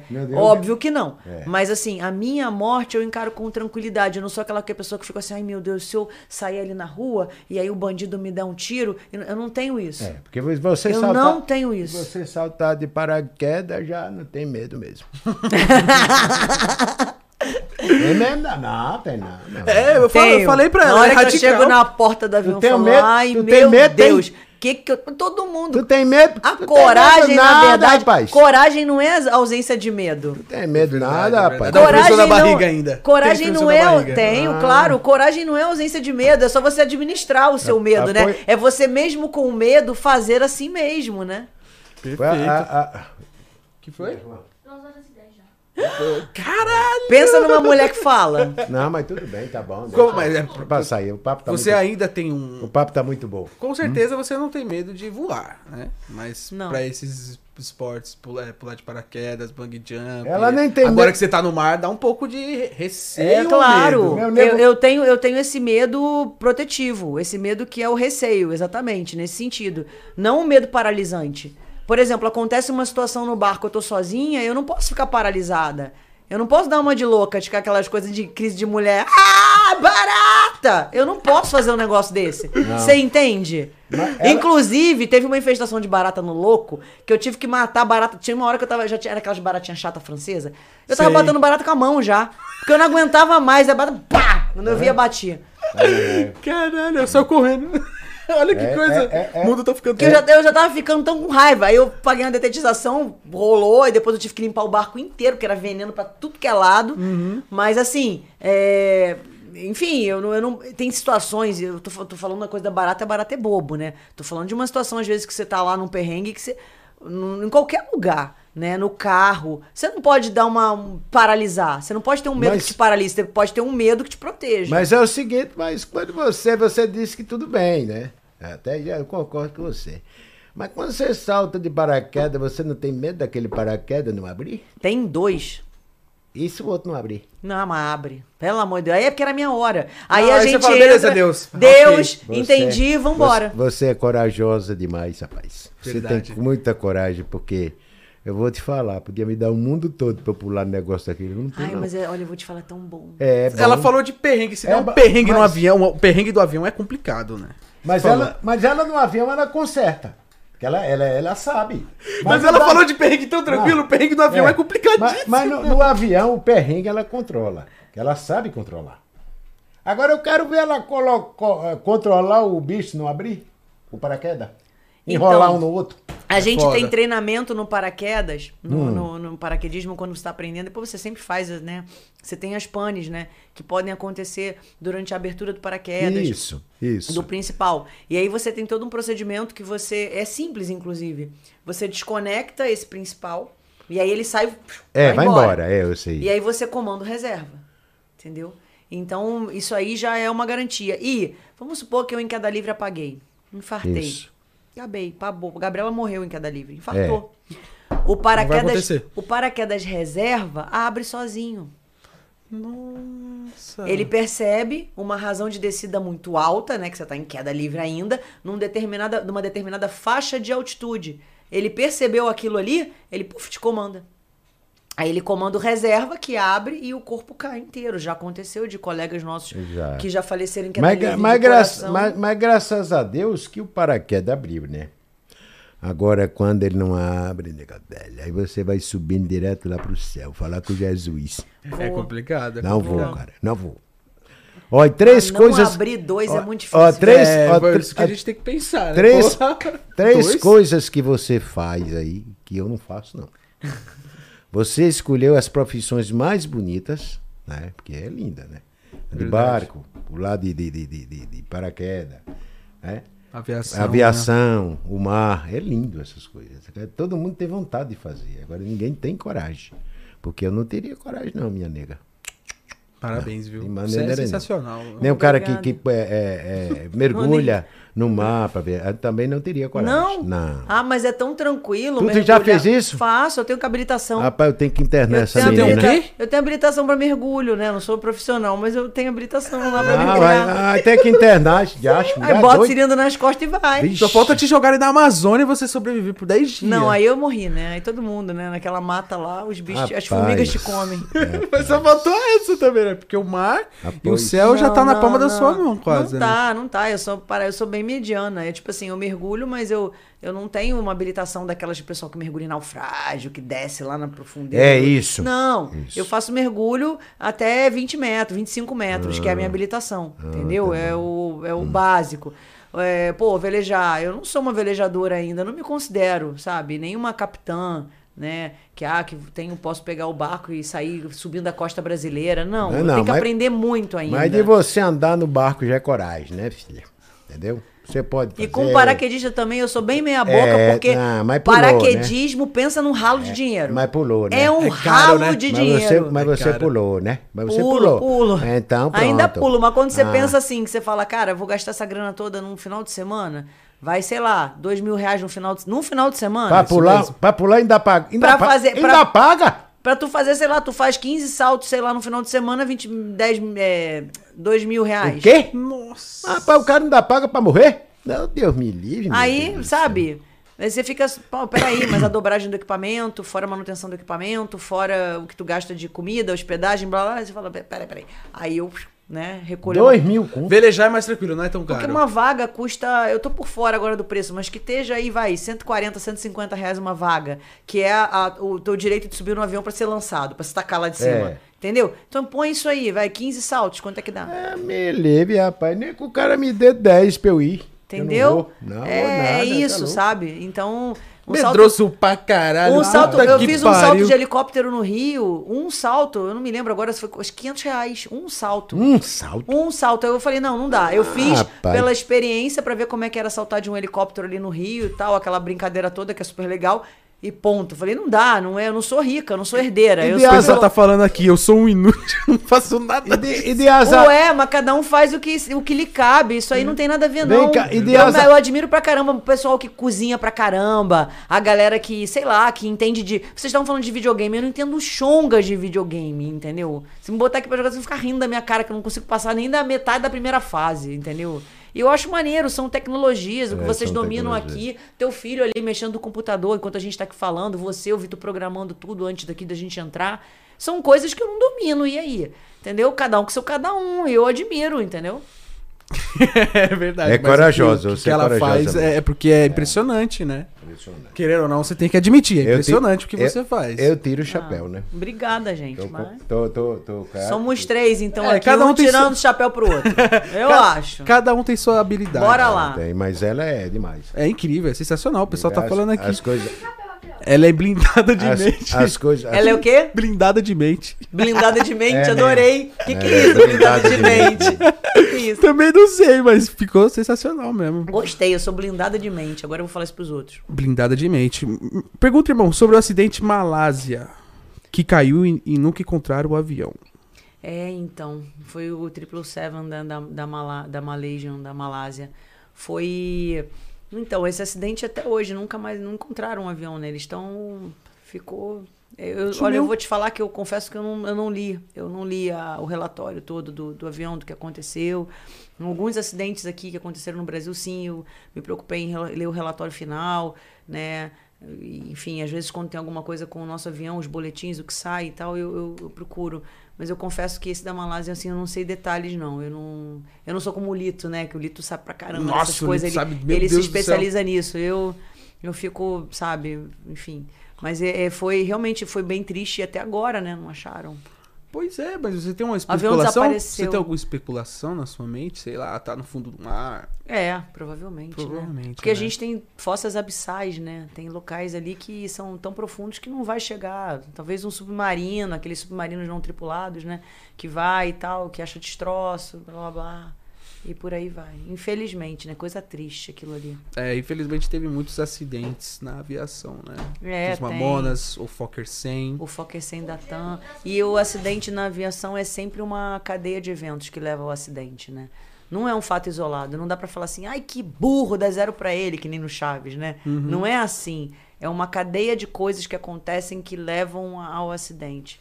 Então, você estudar isso é muito interessante, porque você se vê na situação e você fala assim, eu podia ter caído nisso. Nossa, é, Entendeu? é foda. Aí você aprende pra Uhum. não cair. É mais uma para o teu background, pra você saber o que tá. entendeu? Beleza, daqui eu já, já domino. E assim vai. É isso mesmo. A gente tem que ter essa humildade, sabe? Isso. Porque a gente pode cair. É verdade. Isso é bonito, né? Sua humildade é muito legal, muito bonito. Tem que saber. Tem a gente saber. pode cair. Tudo pode acontecer. Tudo, e você pode cair. Não é, ah, eu não caio nessa. Não, muito fácil.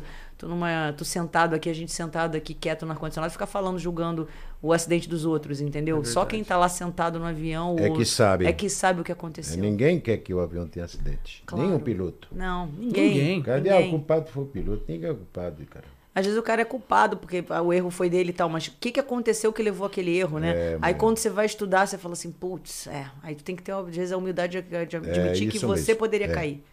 Mas é isso. É, É, verdade, é embaçado. é embaçado.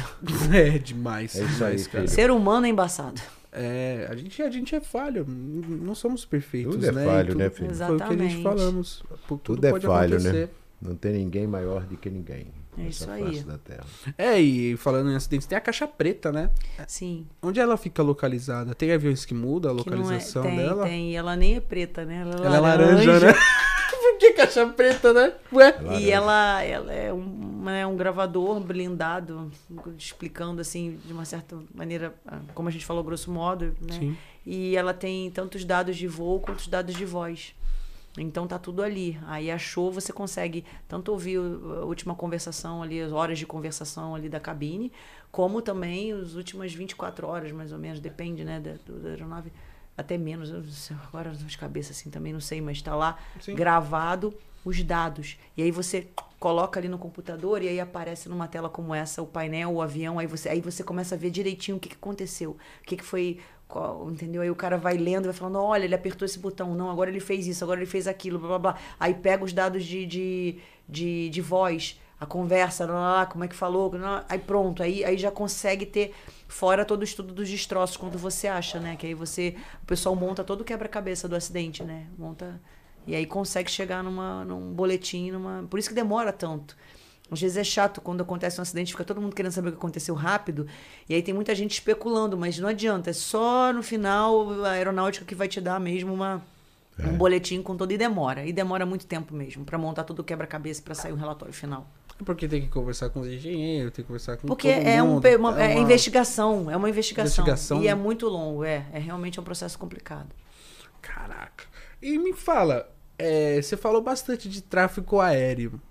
Existe, isso existe mesmo? Você pode estar voando de boa assim, papá, e de repente passar um avião do seu ladinho assim, tipo a 300 metros assim. Fala, Opa, beleza? E aí, Fernandinho, tranquilo? Hoje o dia tá bom pra voar. Acontece isso?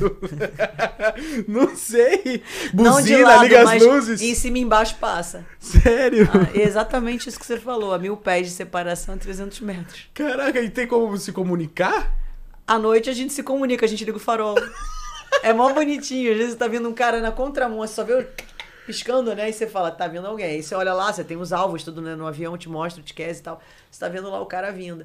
Aí, às vezes, quando o cara tá chegando mais perto pra dar um oi, né? Eu ligo os meus faróis. Aí você vê que o colega liga os faróis dele. Aí você desliga, ele desliga também e a gente Não. se. Que sensacional. É legal isso, é Deus. legal, é legal. Às vezes o cara tá lá dentro, distraído, lendo, sei Nem lá, conversa, nem vê que o vídeo falou, ai, mal educado. É uma Presta brincadeira. atenção no, Brincadeira. no mas a gente- trânsito. mas a gente vai. É só isso, assim. mas- Que legal. E, e a comunicação da torre é constante? Se você quiser, sei lá. Sim, a gente tá sempre sendo. Sempre sobre vigilância, né? E, às vezes você tá também sobre vetoração, que é o cara que te dá ordem lá, vira pra pro tal, desce pra tanto, sobe pra tanto, te, te dá ordens, entre aspas, de navegação. E você tá sempre na escuta do, do controle. Você tem várias áreas, você decola, tá com a torre. Aí depois você passa pro controle, aí depois você passa pro centro, aí você muda de centros, porque o Brasil é gigante. Nossa. Então você tá no centro Recife, depois você vai pro centro Amazônico, depois é, varia. É o centro Brasília, é o centro Curitiba, entendeu? E aí você vai descer, aí você vai entrar em contrato com São Paulo. Controle São Paulo. Aí você vai pousar em Congonhas, é a Torre São Paulo. Você vai pousar em Guarulhos, é a Torre Guarulhos. E assim vai. O tempo todo falando no rádio, um papagaio. Por isso vocês estão vendo que eu falo pra caramba, né? A gente tá aqui quantas horas já? Cinco horas já de podcast? Não, começou nove horas. Cinco horas de podcast, eu falando, falando, falando, falando, falando. que nem o homem da mas é- cobra da Praça da Sé. Não, Não, mas aqui a gente quer. tem o homem da cobra da Praça da aqui- Sé? mas aqui a gente quer Aqui a gente quer gente que fale. Mas a pessoa não falar nada aí. Não, não vem pro Não podcast. tem podcast. Não tem Cri, podcast. cri, cri, cri, cri. Caraca, então existe muita comunicação. O tempo todo, o assim. tempo todo. E, o, eu- e aquele avião que passa, você, você consegue falar com ele? Cara, não, a gente até sabe qual é o tráfego, né? Mas não. Não, Não é necessário também. não né? a gente Não é tá. Até necessário. porque bagunça, você não pode congestionar a fonia, né? A gente não pode congestionar a fonia. Você não pode estar carente também. Ô, gente, eu tô carente aí. Como é que Isso, é, vamos bater um papo. O que, que vocês estão. Pra onde vocês estão indo, hein? Tripulação é legal? Mas me conta aí, não dá. Não dá. Eu- Tu vai tomar uma honra, vai tomar uma multa, no mínimo. Porque o, a rádio tem que estar disponível, né? Então, imagina. Aqui, aqui o Hélito Braga tá falando, cara, Gabi, tratante. Tô esperando ela vir no aeroporto Santo Dumont e ela nunca veio. Você nunca foi no. no- no- Claro que eu já fui no Dumont, eu opero no É, Dumont, então, é como isso, assim? é, o, é, é, o, é o- é o Wellington, né? É O Wellington Braga. É, então. Nunca foi, então você nunca foi no Dumont, é, já é aeroporto Santo Dumont e ela nunca veio. Então ele não viu você. É. né? então é isso aí. A turma aqui tá adorando você, cara. Tem que Obrigado, fazer um molecada. com o seu nome, Granassi. Obrigado, Gabi. molecada, aí por gostar da nossa, nossa Segue aí no Instagram, Papum, galera. É isso aí, galera. É, A o Instagram da Gabriela, Gabi. Gabriela Duarte Isso. está na descrição, fechou? Então É você que aí. acompanha essa mulher maravilhosa. Que mulherão, né, gente? Mulherão, mulherão mesmo. Sigam ela, pelo amor de Nós Deus, as postagens dela são Nós, nós, incríveis. nós, nós falaria com ela a noite toda, né? Mas infelizmente a gente tem que terminar, né? É Porque verdade, verdade. fica pra próxima, né? É. Né? Próxima nós chamamos ela de Vamos novo. fazer uma próxima aí, a bagunça. Vamos, Vamos fazer um podcast no louco. A gente Vamos. leva esse Leonardo- microfone lá pra mim. Aí, é, vamos erguer, o, vamos erguer os cobertores. Ergue os cobertores. tá vendo aí o cobertor? A gente já faz uma bagunça lá. Nossa, É, podcast em alto mar. Imagina. Com a dinossauro, a minha cachorra pulando na gente. Nossa, maravilhoso. E meu querosene também. Então, querosene aí a também, gente né? vai, vocês vão beber na birita. Eu não posso beber que eu vou estar pilotando lá o barco. Mas a gente vai no. Eu vou no suco de laranja, vocês vão na birita e a gente vai Perfeito. conversando. Pronto, é isso E aí. vai nessa. fazendo bagunça. É isso aí. Mas, Gabriela, eu adorei você. Leonardo Léo falou: pilota minha vida. Eita. Eu tô querendo alguém que pilote a minha, que me ajude.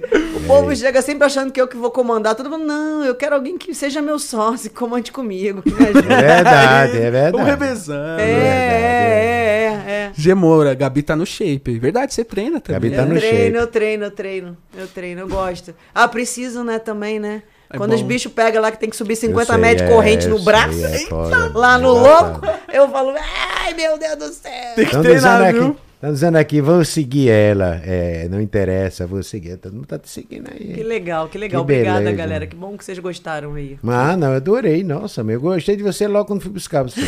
Já vi que você é uma das nossas. Fazer que nem o cara, aquela história que eu contei do carioca aqui, né? Vamos todo mundo morrer, o avião, todo não, mundo não, morreu no não, outro não. avião. Foi lá no, no Rio de Janeiro Ah, que tá. aconteceu comigo. Eu tava lá na praia de. Lá de frente, o, aquele hotel bonito, Copacabana, sentado ali Sim, sozinho. Copacabana Palace. É, porque eu gosto de ver a natureza, né? Não gosto de tomar banho, gosto de ver a natureza. Tava olhando lá, o mar, sossegadinho. Aí chega um cara do meu lado aqui. Eu olhei. Bom dia, eu digo, bom dia. É? Adoro esse sotaque. Bom É, dia! Bom dia. Bom dia. Não, peraí, não é assim aí. Qual é, meu irmão? É bom isso dia! É isso aí. Aí eu digo, bom dia. Rapaz, eu vou te contar uma história. Desse jeito. Senta que lá vem a digo, história. "Mas, Rapaz, eu tô aqui, rapaz, curtindo aqui. Não, mas eu tenho que te contar essa história, cara. Eu tava sentado nesse mesmo lugar aqui, cara. Ah, pois tu acredita que um urubu veio e cagou no meu braço? eu olhei pra cara dele assim e mas rapaz, pelo amor de Deus, me perdoa, mas eu já tô indo embora e vazei. Ai, puta, que mentiroso do caralho. Como é que o urubu ia passar naquelas horas e cagar no braço dele? É foda mesmo. Ah, um bumbum de mira da É um porra. sarro, né? É. Mas, mas eu gosto muito do carioca. Eu gosto do carioca, cara. Não sei porquê. Eu acho que é porque meus paraibanos tudo trabalham lá no Rio, né? É. Porque geralmente os pés de lá é tudo paraibano, né? Que trabalha, o porteiro, né? Então eu, eu gosto do carioca. Eu acho o carioca Ah, assim, eu- bacana. O carioca não tem frescura. O carioca gosta de um sandália no pé, uma bermuda rasgada. O pessoal entendeu? carioca é gostoso. É gostoso o- conversar o, com o carioca, paulista, né? o paulista é, é- é um cara que é do trabalho, né? Então é terno, é gravata, aquele negócio todo. Agora o Rio de Janeiro e Salvador, cara, não tem outro lugar, não. Não existe. Não mesmo. Não existe. Eu tava lá num barzinho, né? em Salvador. Aí, aí tocando. Nem, nessa época nem tocava ainda, tocava um pouquinho. Tava sentado lá e entrou, acho que entrou uns seis caras, tudo de terno, sabe? De gravata, lá em Salvador, né? Na beira da praia, pá. Aí um colega meu que tava comigo disse, ó, o, o, o Paraibano aí toca um violão, hein? Ah, pra que foram falar isso, rapaz? Não sei um desgraçado foi achar um violão não sei onde. Trouxe o violão. Ah. Ah, tu vai tocar pra gente. Nós vamos tomar. Isso era o quê, meu? Às sete, às sete horas da manhã. Digo, não, to- não, você vai tocar uma música pra nós. Pronto. Aí eu puxei um samba lá, pronto. Pô, acredita que eles tiraram a roupa, o- a gravata, tava já de bermuda e camiseta, pô, por dentro, acredita? Não, ninguém vai trabalhar no banco hoje, não. Não passar o dia bebendo aqui. Caramba. Em Salvador, sabe? É assim, Salvador é assim.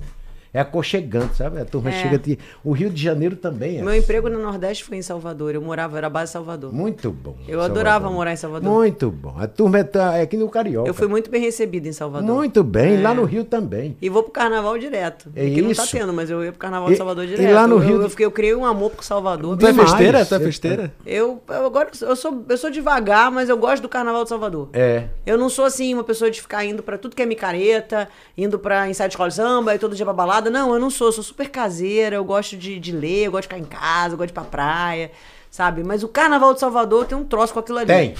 Nem Não, que eu só- vá dois dias só Salvador. e vou atrás do caminhão dois dias, depois vou embora pra Não, casa. se, se essa aqui foi em Salvador, não volta mais. Porque é, bom, cara. Eu, nunca adoro fui. E o, aquilo Rio, lá. e o Rio de Janeiro. Rio de Janeiro eu gostei. O Carioca. também. O Carioca, você de onde é que fica a rua falando de tal? Ele disse, ó, você entra pra cá, entra pra ali, vai acolá, entra ali, bicho, vai ali, bichão, fica ali, É. tá, tá. É, Você, você se perde todo, aí tem que perguntar pro outro, o outro diz, é, merda, você tá. Mas São Paulo também é complicado. Tu vai pedir Complicado. informação, o pessoal te manda, tu quer ir pra Mas Zona é Norte, tu vai gigante parar na Zona mesmo, Sul. Meu Deus do céu, São Paulo. Ainda bem que o Waze existe hoje em dia. Mas, o, mas o, o Carioca mesmo é acolhedor. Eu achei.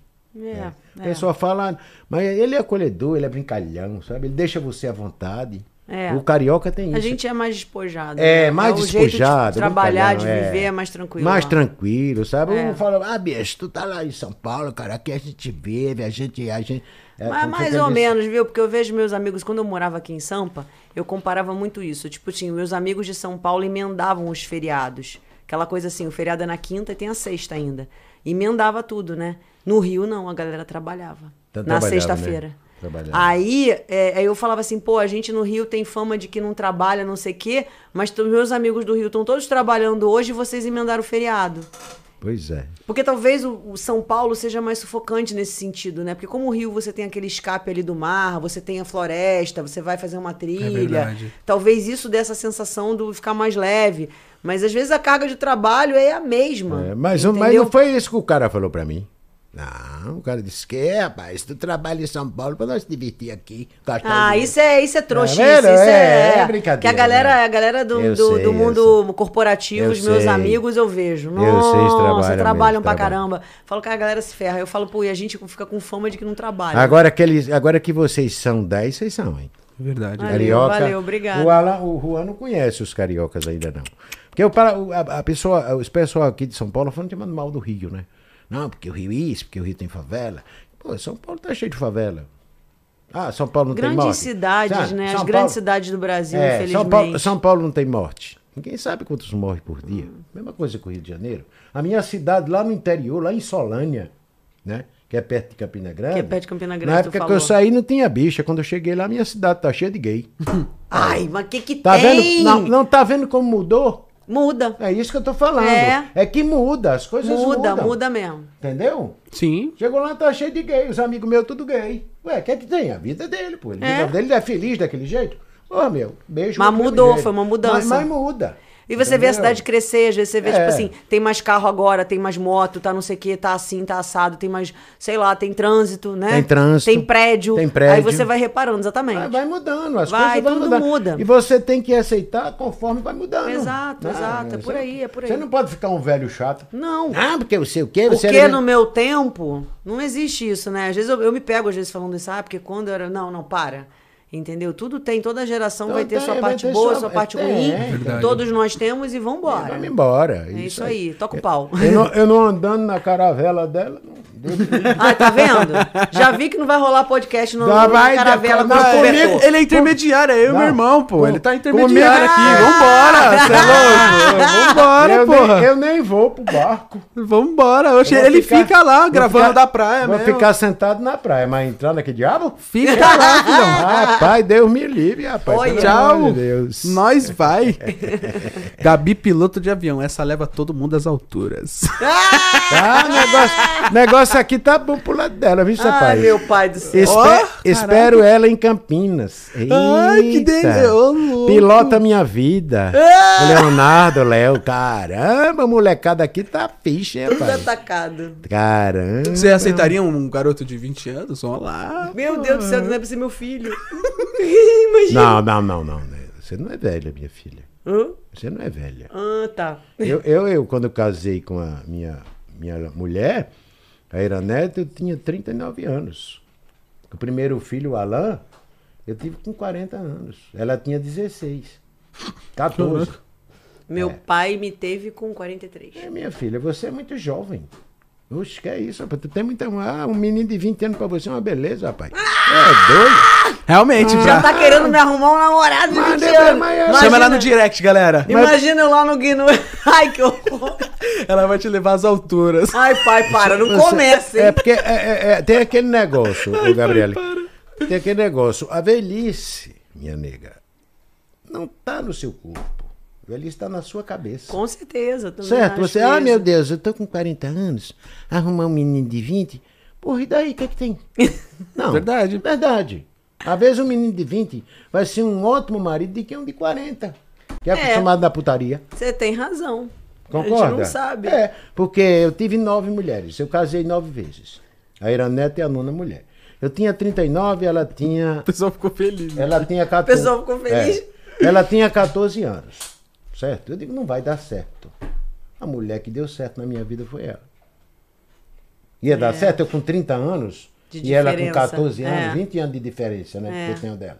Ela com 13 anos, ia dar certo? Foi a melhor mulher que eu tive na vida e não troco ela por nada nesse mundo. Legal. Então a pessoa diz, ah, meu Deus, eu tenho. A mulher. Mulher. Geralmente a mulher fala isso. É. Não, meu Deus, eu tô com 45 anos, namorar um rapaz. Tô falando em de você, claro. Muita, é um é, exemplo. então né? é um exemplo. mulheres né? são assim mesmo. As mulheres é são assim mesmo. Ah, eu tenho uma mulher 45 anos, arrumar um, um rapaz de 20, 25. Bueno, mas que mal tem isso?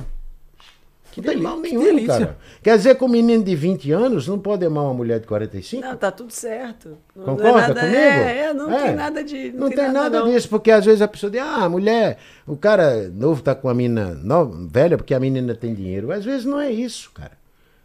A pessoa pensa na cabeça, não, você conhece a pessoa quando ele ama. Não, não conhece. É, Conhece, lógico. é, é. Você conhece a verdade, no olhar da pessoa você conhece. Se a pessoa gosta de você ou não gosta. Ou tá gostando do que você tem ou não. Ah, É, eu mais sou- ou menos. Eu já Não. tenho as minhas controvérsias sobre isso. Entendeu? Já, já Eu- aconteceu de, de, tipo assim, do caramba, que legal, olha, bacana, tudo que tá falando, tudo que tá agindo e tal. Ai, de repente, bum, então, que isso? O que aconteceu? Oi, que bomba foi essa? De onde veio? Pra onde vai? Hiroshima, Nagasaki, opa. Mas é. É. porque, mas é porque você não tem experiência. Entendeu? Você é tão criança que você não tem experiência.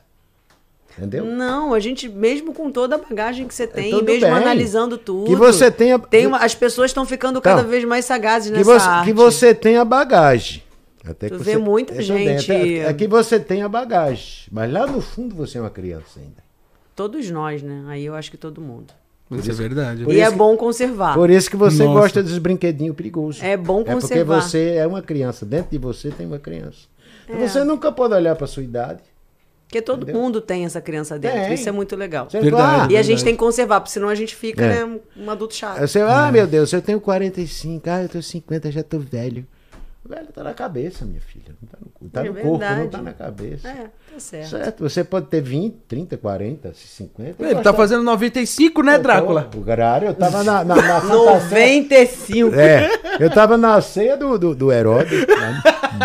Caraca, o cara das Entendeu? antigas. Então a pessoa nunca, nunca Eu frequentei a escola de Platão. É. Eu sou se- antes de se- Cristo. Se, se você for pensar nisso. é, se você for. Frequentei a academia. academia. Ele tava na Santa academia, Ceia. ele, tava, ele na. Santa Ceia e eu frequentei a academia de Platão. São Pedro é assim comigo.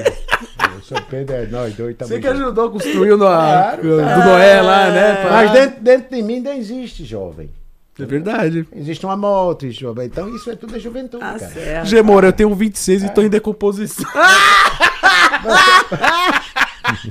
Caralho, morre! Entendeu? Tem ma- ó, tem- ó, Decomposição foi ó, ótimo. tem, tem muita não sei da sua idade, até, até ridículo te perguntar a idade.